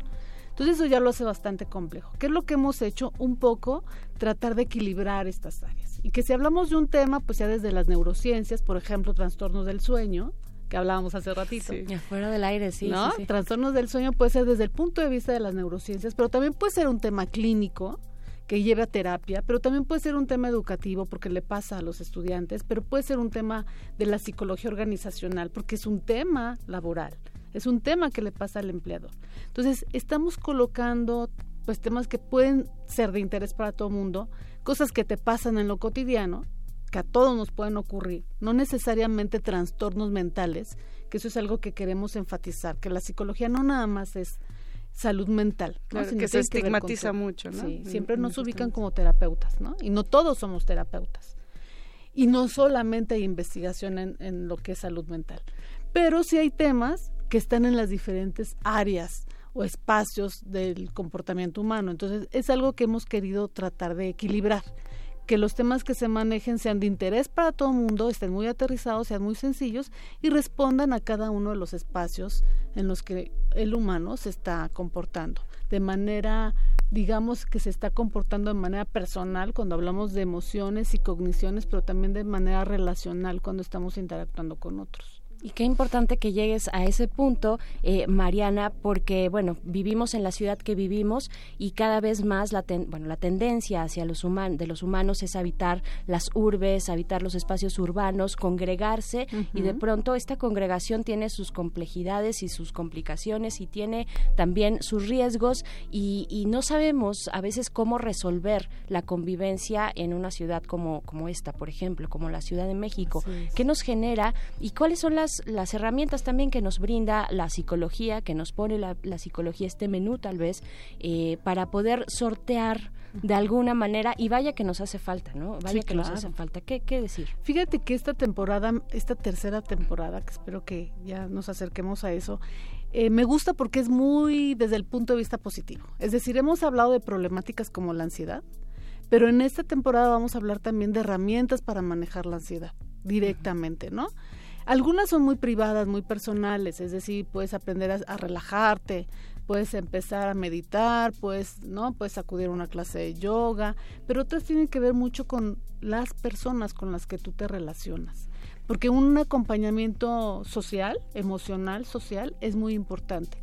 Lo que hemos eh, encontrado desde la investigación es que no se viven las problemáticas de la misma manera, si estás sola que si estás acompañada. Y si identificas quién de ese grupo social que te acompaña realmente puede brindarte un apoyo. Entonces, eso es algo que hemos aprendido a través de la investigación con pacientes crónicos, con pacientes como diabéticos, con hipertensión, con cáncer, pero también que hemos visto, te digo, en los diferentes espacios, por ejemplo, laborales. Sabemos que un espacio, el clima social de una empresa, sí es diferente cuando tú te sientes acompañado. Las condiciones de estrés pueden ser las mismas eh, las que estás experimentando en un, ciclo de tu vida. Pero sí se están viviendo diferentes y tú te sientes que formas parte de un grupo, que puedes descansar en ese grupo y es más, que tú puedes ser también el solucionador para alguien. No nada más el generador de problemas, sino el solucionador. ¿Y cómo se construyen desde la psicología este, ese tipo de redes que, que menciona? Porque pienso que de repente justo en la ciudad es muy difícil eh, pues estar tranquilo con tanto estrés, con el ritmo de vida que se lleva, con las presiones sociales, con las presiones laborales. Entonces, ¿cómo podemos, digamos, de manera muy somera, ya quienes quieran eh, saber más escucharán el programa. Sí, claro que sí. pero, pero ¿cómo, ¿cómo lo podemos lograr? Si es que se puede lograr también. Y yo nada más agregaría el tema de los estudiantes, de las expectativas, las expectativas que se generan con los estudiantes, por ejemplo, universitarios, ¿no? Que esperemos nos estén escuchando algunos o eso es, ese es nuestro objetivo, ¿no? También eh, como parte de los contenidos de esta tercera temporada, que es por lo cual tú estás aquí invitándonos a escuchar charla, Mariana, pues uno, uno de los contenidos es precisamente ese. Sí, fíjate que un programa que vamos a tener es sobre el autocuidado. Y el autocuidado no tiene que ver nada más con comer tres veces al día, de manera equilibrada, nutritiva, y como, siempre nos han dicho el plato del buen comer. Yo le pongo mucho a los estudiantes el ejemplo del plato del buen vivir. Y eso tiene que ver con una responsabilidad personal de distribuir tu tiempo, tu tiempo, tus, tus horas del día, en sí alimentación, pero también sueño, que hablábamos hace ratito que es muy importante, pero también recreación, que a veces lo dejamos de lado y lo dejamos como cuando tenga tiempo, ¿no? Iré al cine, veré una película, me pondré a leer una novela. Es importante que dentro de tu día a día tengas aunque sea momentitos de recreación. Es importante que tengas también ocio, tiempo de ocio, de no hacer nada. Parte de la relajación es que dejes de estar peleándote con el tiempo o contra el tiempo y las responsabilidades. Entonces, dentro del plato de buen vivir también está convive, comparte tu tiempo, dialoga, ¿no? Habla de lo que te está pasando, pero también escucha. Entonces, fíjate cuántas cosas puedes hacer para que puedas vivir en esta ciudad sin que te llene, ¿no? De, de cuestiones problemáticas que eventualmente te lleven a tener ahora sí un problema de salud mental. O sea, si tú no lo atiendes, pues que es, una, es un tema de autorresponsabilidad. Si tú no lo atiendes, eventualmente sí puedes caer en un problema de salud mental, ¿no? En un trastorno. La ansiedad es un trastorno. Empezando por ahí, ¿no? De ansiedad. O sea, levante la mano quien no. Quien no lo tenga. Puedes estar preocupado eventualmente, puedes estar tenso físicamente. Todos pasamos por esos estados, pero ya cuando es permanente, cuando forma parte importante de tu vida, cuando ya te está rebasando y estás dejando de hacer cosas importantes por esa ansiedad, ya estamos hablando de que hay un problema. Entonces yo ahí te diría, también es importante buscar a los especialistas y es algo que hacemos en el programa, ¿no? Eh, te damos las señales, por lo menos las más básicas, como tú decías hace rato, y si te invitamos a que acudas al especialista, por lo menos para indagar qué es lo que te está ocurriendo, no asumiendo que vas a necesitar una terapia, porque a lo mejor simplemente necesitas una orientación o un consejo. Pero hay que invitar a los jóvenes a acercarse con, con los que saben, porque de repente hay muchas cosas en, en, pues en nuestra realidad, ¿verdad?, que simplemente nos confunden más y que nos llevan a evadir. Y la evasión es un problema porque te genera más problemas. Al final del día, es sumar más dificultades a tu vida. Y una de ellas que estamos experimentando de lo cotidiano es el consumo de alcohol y drogas. No lo estamos ocupando como una salida ante altos niveles de estrés. Estamos conversando con la doctora Mariana Gutiérrez Lara, eh, profesora investigadora de la Facultad de Psicología, que pues tiene eh, este, es parte, es parte, es co-conductora de este programa Conciencia, Psicología y Sociedad que se transmite todos los lunes a las 6 de la tarde aquí en Radio UNAM. Y pues de la, de la necesidad también de comunicar a una audiencia, a un público no especializado estos contenidos, porque, y yo quisiera que con eso hacia, hacia allá fuéramos cerrando esta participación, Mariana, que te agradecemos mucho eh, de, de, la importancia también la repercusión social que tiene eh, pues comportarnos como nos estamos comportando. De pronto no no reparar en nuestros comportamientos que pueden ser eh, pues que no que, que podrían mejorar digamos no que podrían mejorar que podrían ser una guía a partir de estos contenidos no podría ser una guía para entendernos un poco mejor pero también que tenga esta resonancia social porque creo que y si algo también aquí en estas en este programa de manifiesto hemos eh, querido construir o es nuestro objetivo es, por ejemplo, un tema de cultura de paz, ¿no? Cómo relacionarnos de maneras, eh, pues, saludables, digamos, ¿no? ¿Qué, decir de esto? ¿Cuáles son los impactos que puede tener esto en, en la sociedad, ¿no? En la salud pública, por ejemplo. Mira, yo creo que el primer, eh, yo creo que si logramos esta primera meta, que para mí es esencial, que es que la gente haga un proceso autorreflexivo, que se ponga a pensar qué está sintiendo y qué está pensando, ya me puedo sentir súper contenta. Porque antes de ver qué haces hacia afuera y con los demás, pues tienes que ver qué es lo que te está pasando a ti. Claro, escuchar para adentro. Escucharte. Y creo que eso es algo que hemos estado colocando en el programa, ¿no? En cada uno de los programas, en cada uno de los temas que nos parece de relevancia social y de salud, es escucha, escucha, pregúntate, ¿no? Y ve qué estás sintiendo y ve qué estás pensando y hacia dónde te quieres mover. Y entonces sí, ya podrás ver que si tienes que negociar, si tienes que discutir incluso, ¿no? Si tienes que poner sobre la mesa cosas que a lo mejor de entrada considerabas que eran muy privadas, pero que sí es importante que comuniques para que el otro te entienda. Creo que el manejo eh, pacífico de conflictos o no violento de conflictos sí implica primero un trabajo autorreflexivo y personal muy fuerte. Tú no puedes empezar a negociar y hablar con los demás si no te prestas primero a poner o a colocarte a ti, ¿no? Como primera figura. Y una vez que estás, pues ya entendiendo, por lo menos ya eh, pudiendo describir qué es lo que te está pasando, entonces ya ponérselo al otro como tarea. ¿No? Espero que ese, sea un buen mensaje de para los jóvenes que sí tenemos que leernos, tenemos, por eso decía yo hace ratito, hay que darnos el tiempo incluso del ocio.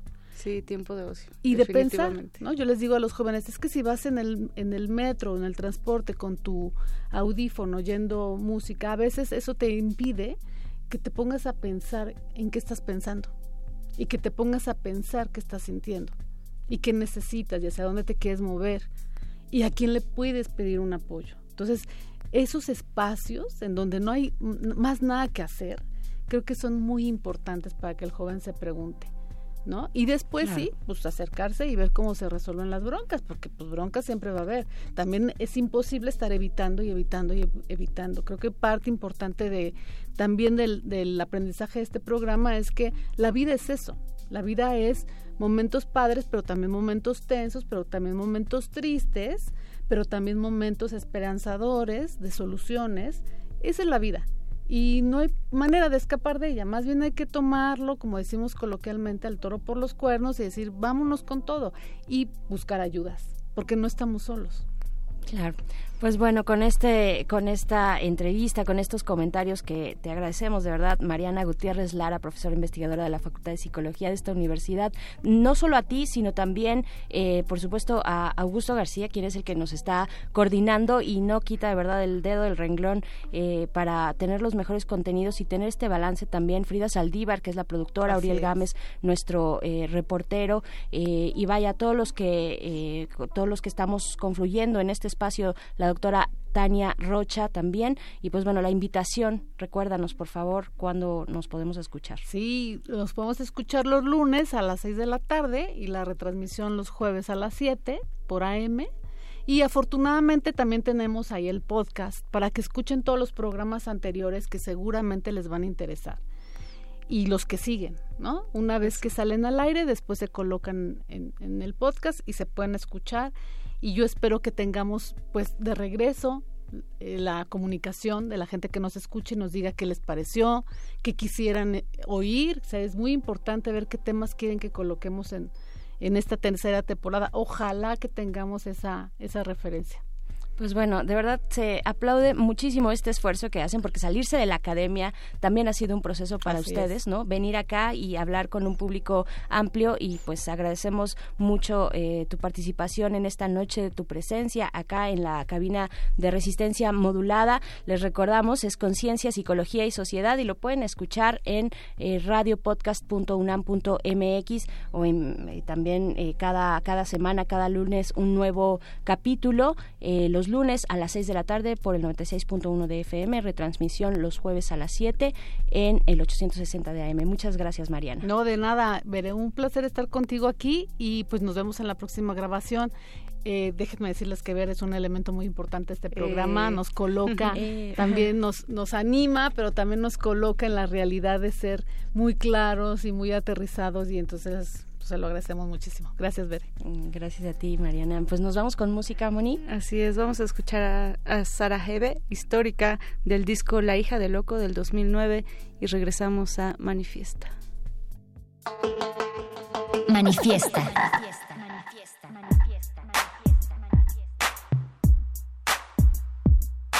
¿Quién va a detenerte? ¿La muerte, la edad o la idea? ¿Quién va a detenerte? ¿Quién va a detenerte? ¿La muerte, la edad o la? De tanto que siente eufórica, antes que histérica histórica, de tanto encanto pictórica, de tan gustosa, rica, tan quimérica, fabrica hormona, calienta, lubrica, hasta los maricas, hechiza, satírica, a veces le da besos a Dios por unos pesos a vos. Gracias por ser como sos y te va, la salida te indica, irónica, es una estética con poética, con. La base que suena y cinética y simpatiza con el tipo de tu lírica, pero a vos ni te ubica, te desubica, sube acá y sube acá, wow, hacia adivinanza gitana, no tiene un método, lo hace con quiromántica, no tiene un título, tiene lencería erótica, se pone romántica, un poco afónica, un poco histriónica, te enferma de forma crónica, primero te da forma, después te deforma, de tanto que sabe te informa, con pocas normas, piensa en la reforma, Transformers se transforma. Y con el ritmo cambia la forma, forma la fila y aniquila de forma atea. Gracias a Dios es atea. Gracias a Dios.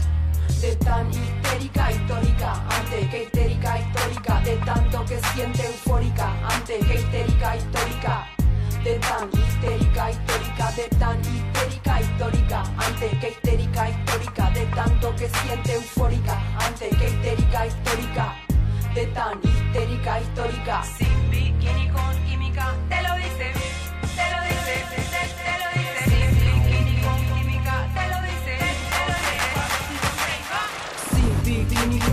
química, te lo dice, con mímica, cero mística, pura física.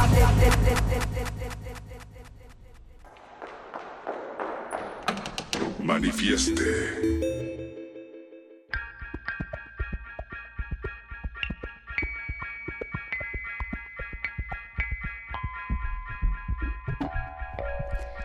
Y de esta manera regresamos a Manifiesta. A ver, estamos aquí, Mónica Sorrosa. Eh, pues bueno, con, con, lo que viene, con lo que sigue, son las 9 con 40 de la noche, eh, invitándoles también a que nos escriban en nuestras redes sociales, que se manifiesten ahí, arroba R modulada en Twitter y en Facebook, Resistencia Modulada. ¿Y con qué vamos a continuar, Mónica? Pues con colaboraciones, ya que Manifiesto se ha planteado desde un inicio como un espacio colaborativo, un espacio que teje, un espacio que crea vínculos entre diferentes personas, entre diferentes personalidades, entre diferentes radiodifusoras, entre diferentes micrófonos.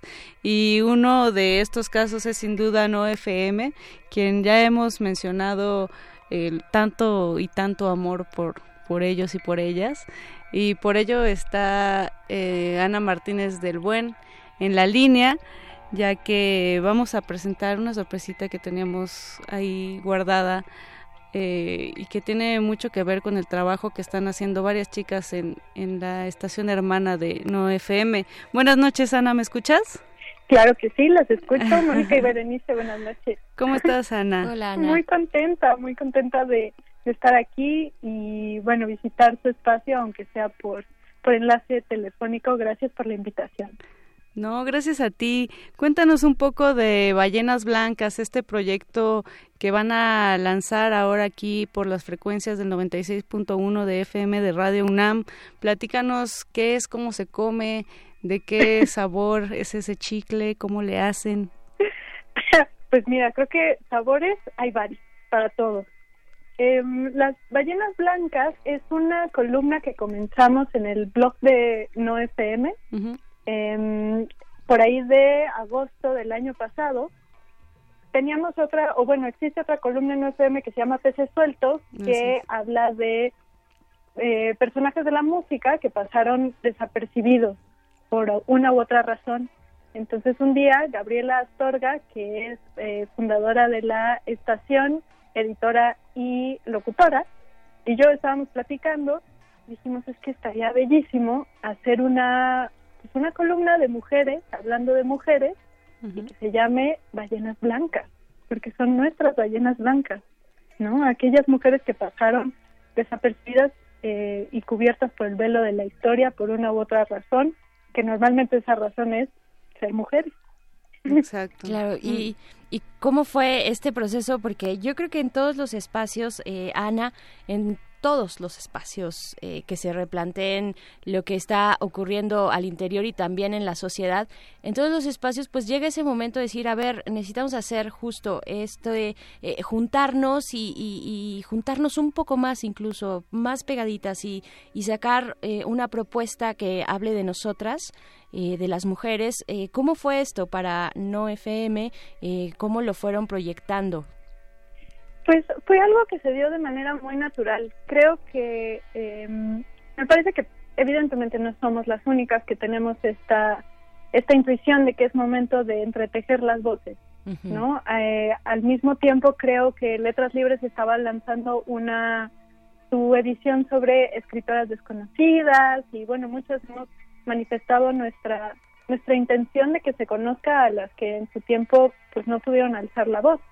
Entonces fue algo que se dio de manera bastante orgánica y a aquellas mujeres que nos hemos acercado para invitarlas a participar lo han hecho con mucho gusto y con muchísimo talento y entrega que se nota en los textos. Y pues estamos muy agradecidas justo por esa naturalidad y ese entusiasmo que ya estaba ahí, solamente faltaba abrir la puerta y ponerle nombre. Faltaba esa detonación que muy bien hace Ballenas Blancas. ¿Qué te parece, Ana, si presentas esta primera cápsula en colaboración eh, entre distintas mujeres de No FM? Y pues nos gusta sumarnos también, Veré. Nos gusta sentirnos en manada y sentirnos en equipo, Ana.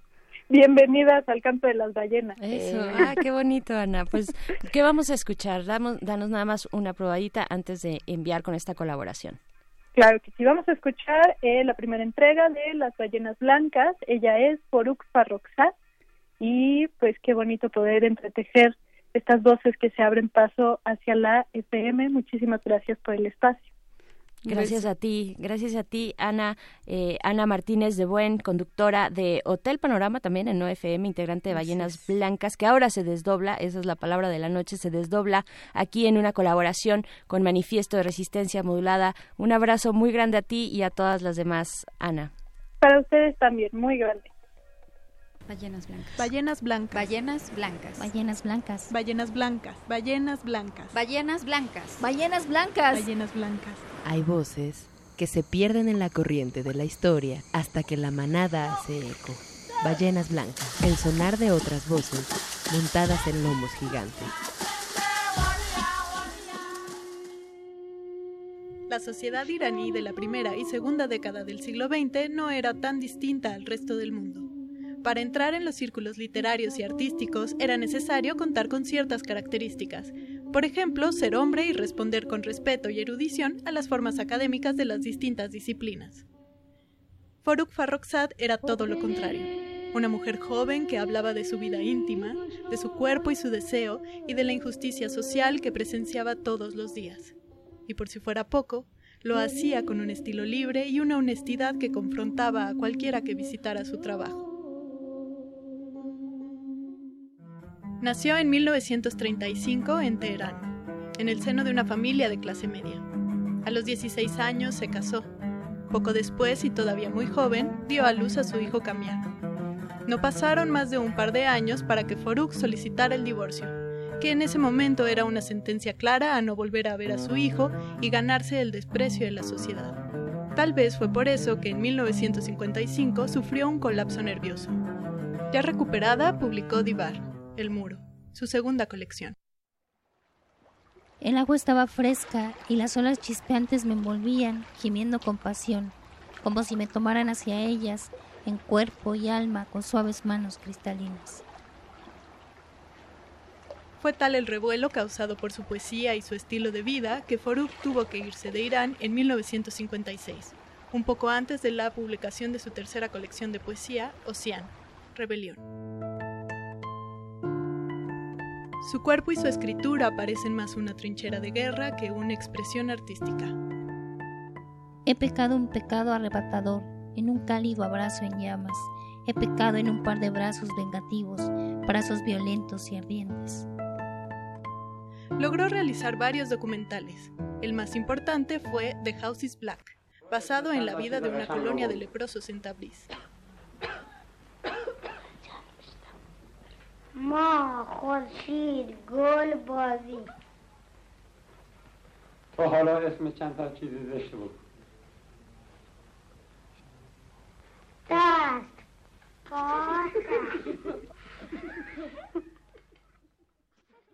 En la poesía, sus propios medium y lenguaje llegaron más tarde bajo la influencia de Nima Yushig, considerado el fundador de la poesía persa moderna. Al respecto, Foruk dijo: Él fue mi guía, pero yo fui mi propia creadora. En los últimos años de su producción, la soledad y la decadencia se convirtieron en temas centrales. Conforme va encontrando su voz y perfeccionando su escucha, su obra expande el horizonte autorreferencial para hablarnos de la mujer como alguien encarnado más allá de ella. Murió a los 32 años por heridas en la cabeza tras un accidente automovilístico. Fue enterrada, mientras caía la nieve, en el cementerio de Sahir al-Duel, a las faldas de Teherán. Su obra se sostiene por sí misma, es verdad. Basta con ver la evolución de su poesía y la narrativa cinematográfica tan encarnada que ofrecen sus documentales. Sin embargo, las entrelíneas de todo esto son igual de poderosas. Podemos pensar que cada espacio en blanco, entre todas las letras que ocupan las páginas de sus libros, hay también una historia. Ese espacio que en apariencia es solamente un sostén para la obra impresa, podría ser una metáfora de todos los ecos que la poesía de Forú lanzaba al publicar. Resuena entre renglones un atrevimiento al hablar de la mujer desde su propio cuerpo y deseo, desde la pérdida y desde esa periferia casi maldita llamada locura, donde todo aquel que habita distinto al mundo es relegado. La voz, la voz, solamente la voz. La voz del deseo traslúcido porque fluye el agua. La voz de la estrella derramada en la superficie del pistilo de la tierra la voz de la concepción de las semillas del sentido y la expansión de la mente común del amor. La voz, la voz, la voz, solamente la voz, solamente la voz. Foruj Farroxá, texto original y adaptación, Ana Martínez de Buen. Locución, Ana Martínez de Buen y Gabriela Astorga. Producción y edición, Ana Martínez de Buen, Erika Arroyo y Sebastián Morales. Para conocer más sobre esta y otras ballenas blancas, consulta www.nofm-radio.com diagonal ballenas blancas. No FM, todo menos miedo. Del beatbox Real trap shit. a la brillo box. Recomendaciones culturales dentro y fuera del museo. Encuadra.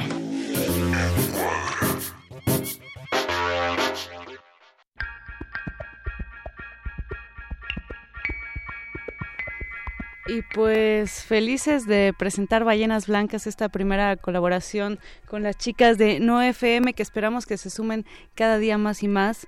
Eh, y pues también felices de presentar en cuadra esta sección que va de recomendaciones culturales y lo hemos dicho ya, se trata de entrar y salir del museo sin, sin pena alguna, de pensar que lo que se hace fuera de los museos no es cultura, por ello, eh, pues vamos a ampliar este espectro. Queremos buscar un nombre cada vez más sonoro, pero queremos hacerlo con todos los que escuchan Manifiesto.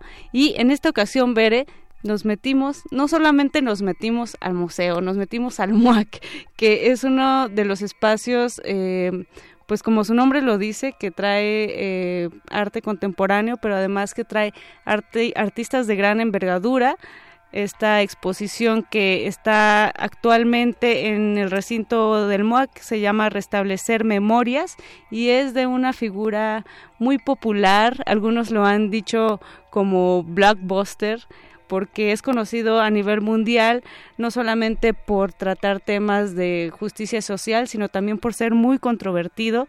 La exposición eh, cuenta de una, una sola sala, lo cual a mí me llamó la atención porque pensé que en realidad eran varias las, las salas que ocupaba la exposición Restablecer Memorias y en ella podemos ver piezas que realiza el artista Ai Weiwei de origen chino, eh, pues él trabaja también como de una manera muy etnográfica.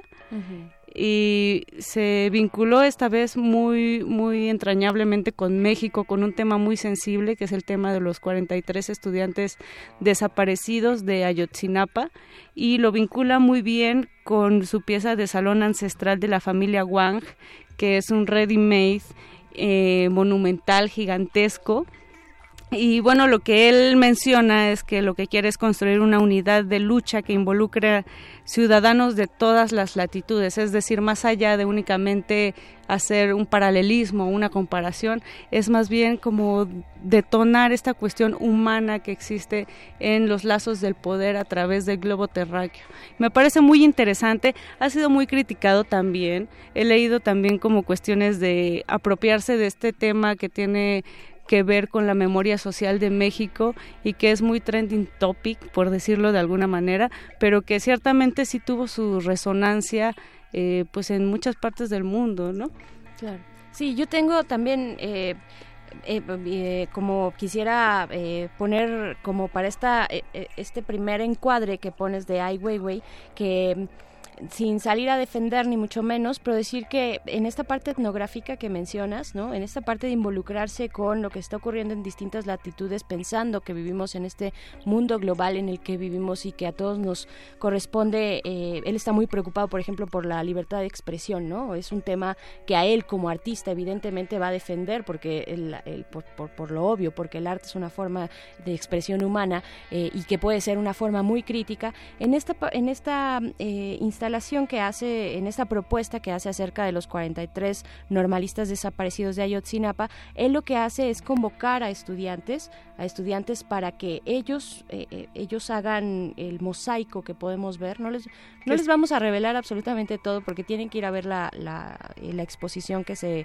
eh, dispone en el MUAC, pero él convoca a estudiantes, es una convocatoria de estudiantes que, que, que finalmente son los que, estudiantes mexicanos, que hacen este, este, pues este mosaico, con ¿no? los claro con los rostros de los Sí. eh, estudiantes de Ayotzinapa Eh, también hay que mencionar que se realiza un documental titulado To Be por parte de Ai Weiwei, quien también le entra al cine, además de ser artista plástico, conceptual y también por ahí eh, entrarle a la música. Es parte de, este documental llamado To Be y me parece a mí eh, como una exposición de cine expandido, es decir, hay una muestra de, de, la historia de Ayotzinapa que hemos leído en varios diarios y en varios artículos de divulgación, pero eh, a mí me parece que es eso, es como parte de una película, es como quizá el tráiler de esa película que, que revela Ai Weiwei y pues mencionar que finalmente la última palabra la tendrá el espectador. Creo que quedarnos con, con la exposición es una visión muy pequeña y microscópica de, de todo el caso Ayotzinapa, eh, pero es una punta de lanza de lo que el arte contemporáneo es, que es esta palabra desdoblamiento, como bien mencionabas al principio de esta emisión.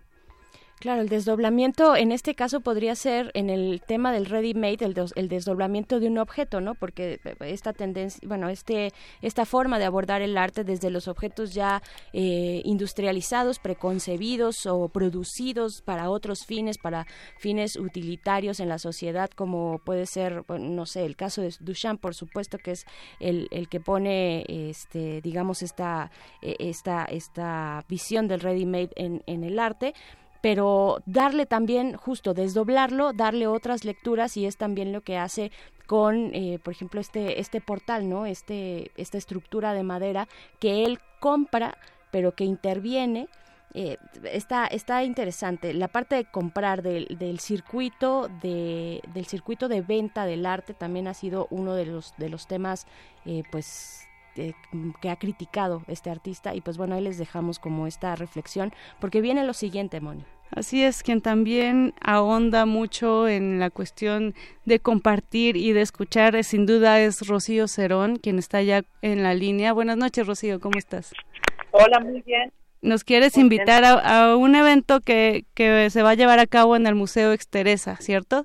Sí, justo este martes 14 eh, voy a tener una acción performática que se llama Burbujas Sónicas, que en realidad parte de mm, una serie de poemas sonoros que empecé a hacer a partir de mi, de mi proyecto que se llama La Observante Escucha, Así donde yo me preguntaba, el año pasado hice uno que se llama La Observante, que escribí una serie de poemas en la residencia de nueve meses que hice en la Casa Estudio Luis Barragán aquí en la Ciudad de México. Y entonces este año de pronto me pregunté qué, qué significa escuchar o tener como una suerte de de, em, de oído, ¿no? Eh, reticular o de una una idea del, observante como alguien que escucha y que también lo que escucha se vuelve imagen, ¿no? Estas imágenes sonoras, cuando hablamos de imágenes mentales, imágenes sonoras, imágenes táctiles. ¿Qué sucede cuando este observante está escuchando y escucha también con el cuerpo? Y entonces, ahí, a partir de ahí, eh, empecé a hacer este proyecto y lo que van a ver en el Exteresa es una obra que juega con, con la dislocación de la palabra, ¿no? Con sus fuentes sónicas, áuricas, pero también con la idea de poner el poema en el espacio-tiempo de otra manera y donde lo poético no es solamente el poema y, el lenguaje, sino también ciertos eh, ciertas cosas que nos pueden parecer terribles como un bombardeo, eh, pero también que de alguna manera conviven con una con una intensidad de lo que puede ser una mañana, ¿no? Una mañana en, un bosque y como de pronto empieza a ver todo una, un movimiento porque intervengo los, los paisajes sonoros. Entonces, pero se activa la pieza a partir justamente de estos territorios corporales y espaciales a través de una escucha móvil y los escuchas móviles pues son el público justamente que, que asistirá este martes 18 a Exteresa. Genial, pues eh, Rocío Cerón, cuéntanos de las coordenadas, cuándo estamos convocados, convocadas a asistir al Exteresa Arte Actual, que además aquí en Resistencia Modulada nos encanta por obvias razones ir y, y escuchar y poner la escucha y poner los oídos. ¿Cuándo va a hacer esta acción sonora? Esta acción sonora se va a hacer el martes 14 a las 19.30 horas y, es el cupo es limitado porque la idea es que todos los que estén ahí puedan participar de la pieza y, que puedan hacer este performance poético también conmigo, entonces pues los esperamos a las 19.30 horas a quienes nos quieran acompañar. De todas maneras, el proyecto tiene dos espacios. Uno que es La Observante, que está en Instagram, donde está toda la bitácora de estos dos proyectos que acabo de comentarte y, y de los, justo de estas bitácoras visuales y sonoras y con poemas. Y también está el SoundCloud de Rocío Cerón, donde está el álbum justo de La Observante Escucha, van a encontrar varias piezas.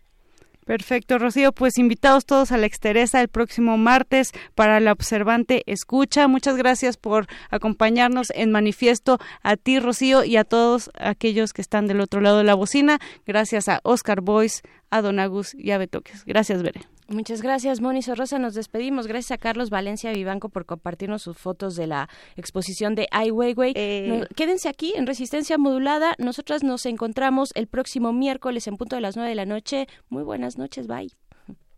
Manifiesto. Incomodando al taxista intolerante con las bicicletas. En la colectividad, la distancia entre los cuerpos es ilusoria. Pero en esa distancia está nuestro manifiesto.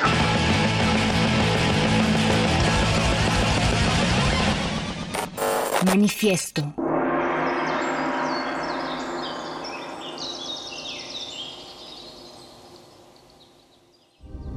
Resistencia modulada.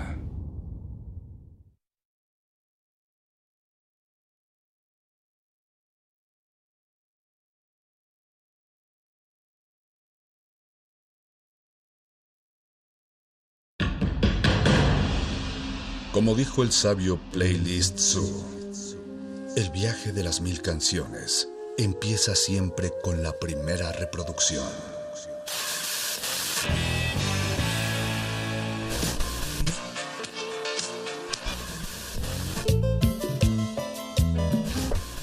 A continuación, un maestro te abrirá la puerta de su lista de reproducción.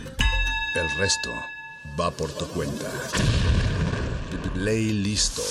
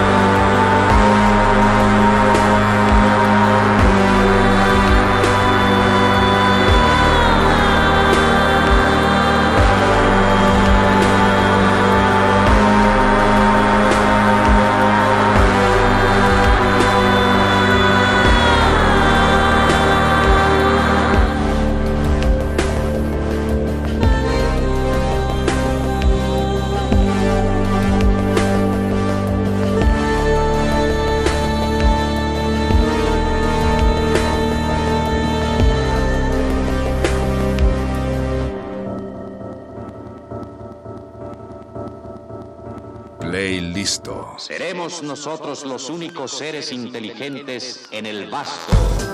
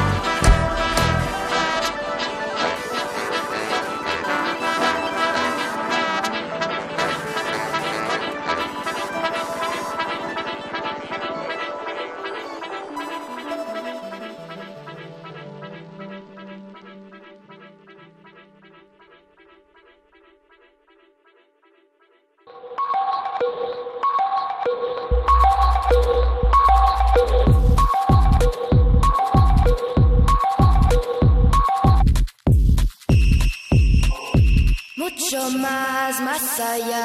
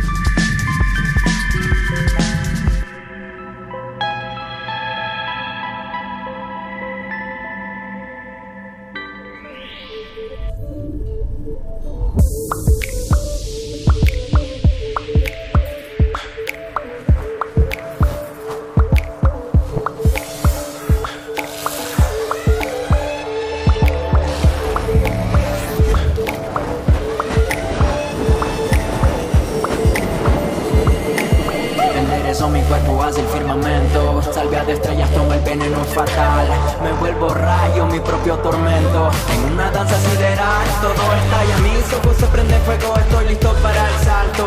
Llegó mi turno de lanzarme de lo alto. No el primer asalto, ya estoy en mi ser Lo más profundo para poder ver.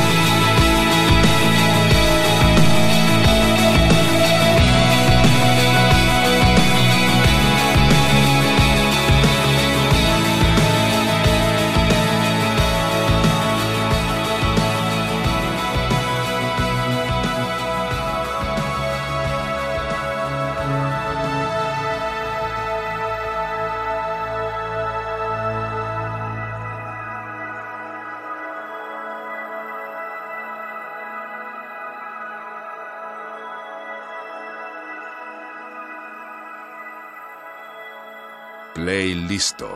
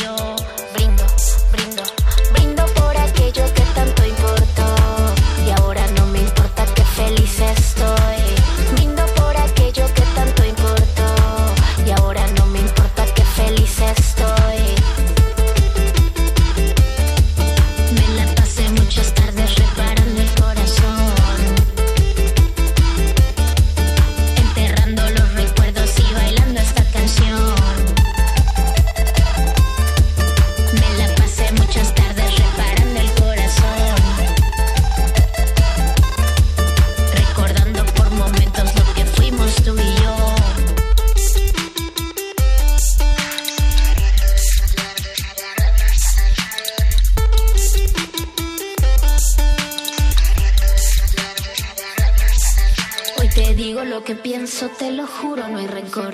Añoraba ya el momento de sentir que se acabó. Celebrando hoy me encuentro que no perdí la ilusión, recordando por momentos lo que fuimos tú y yo.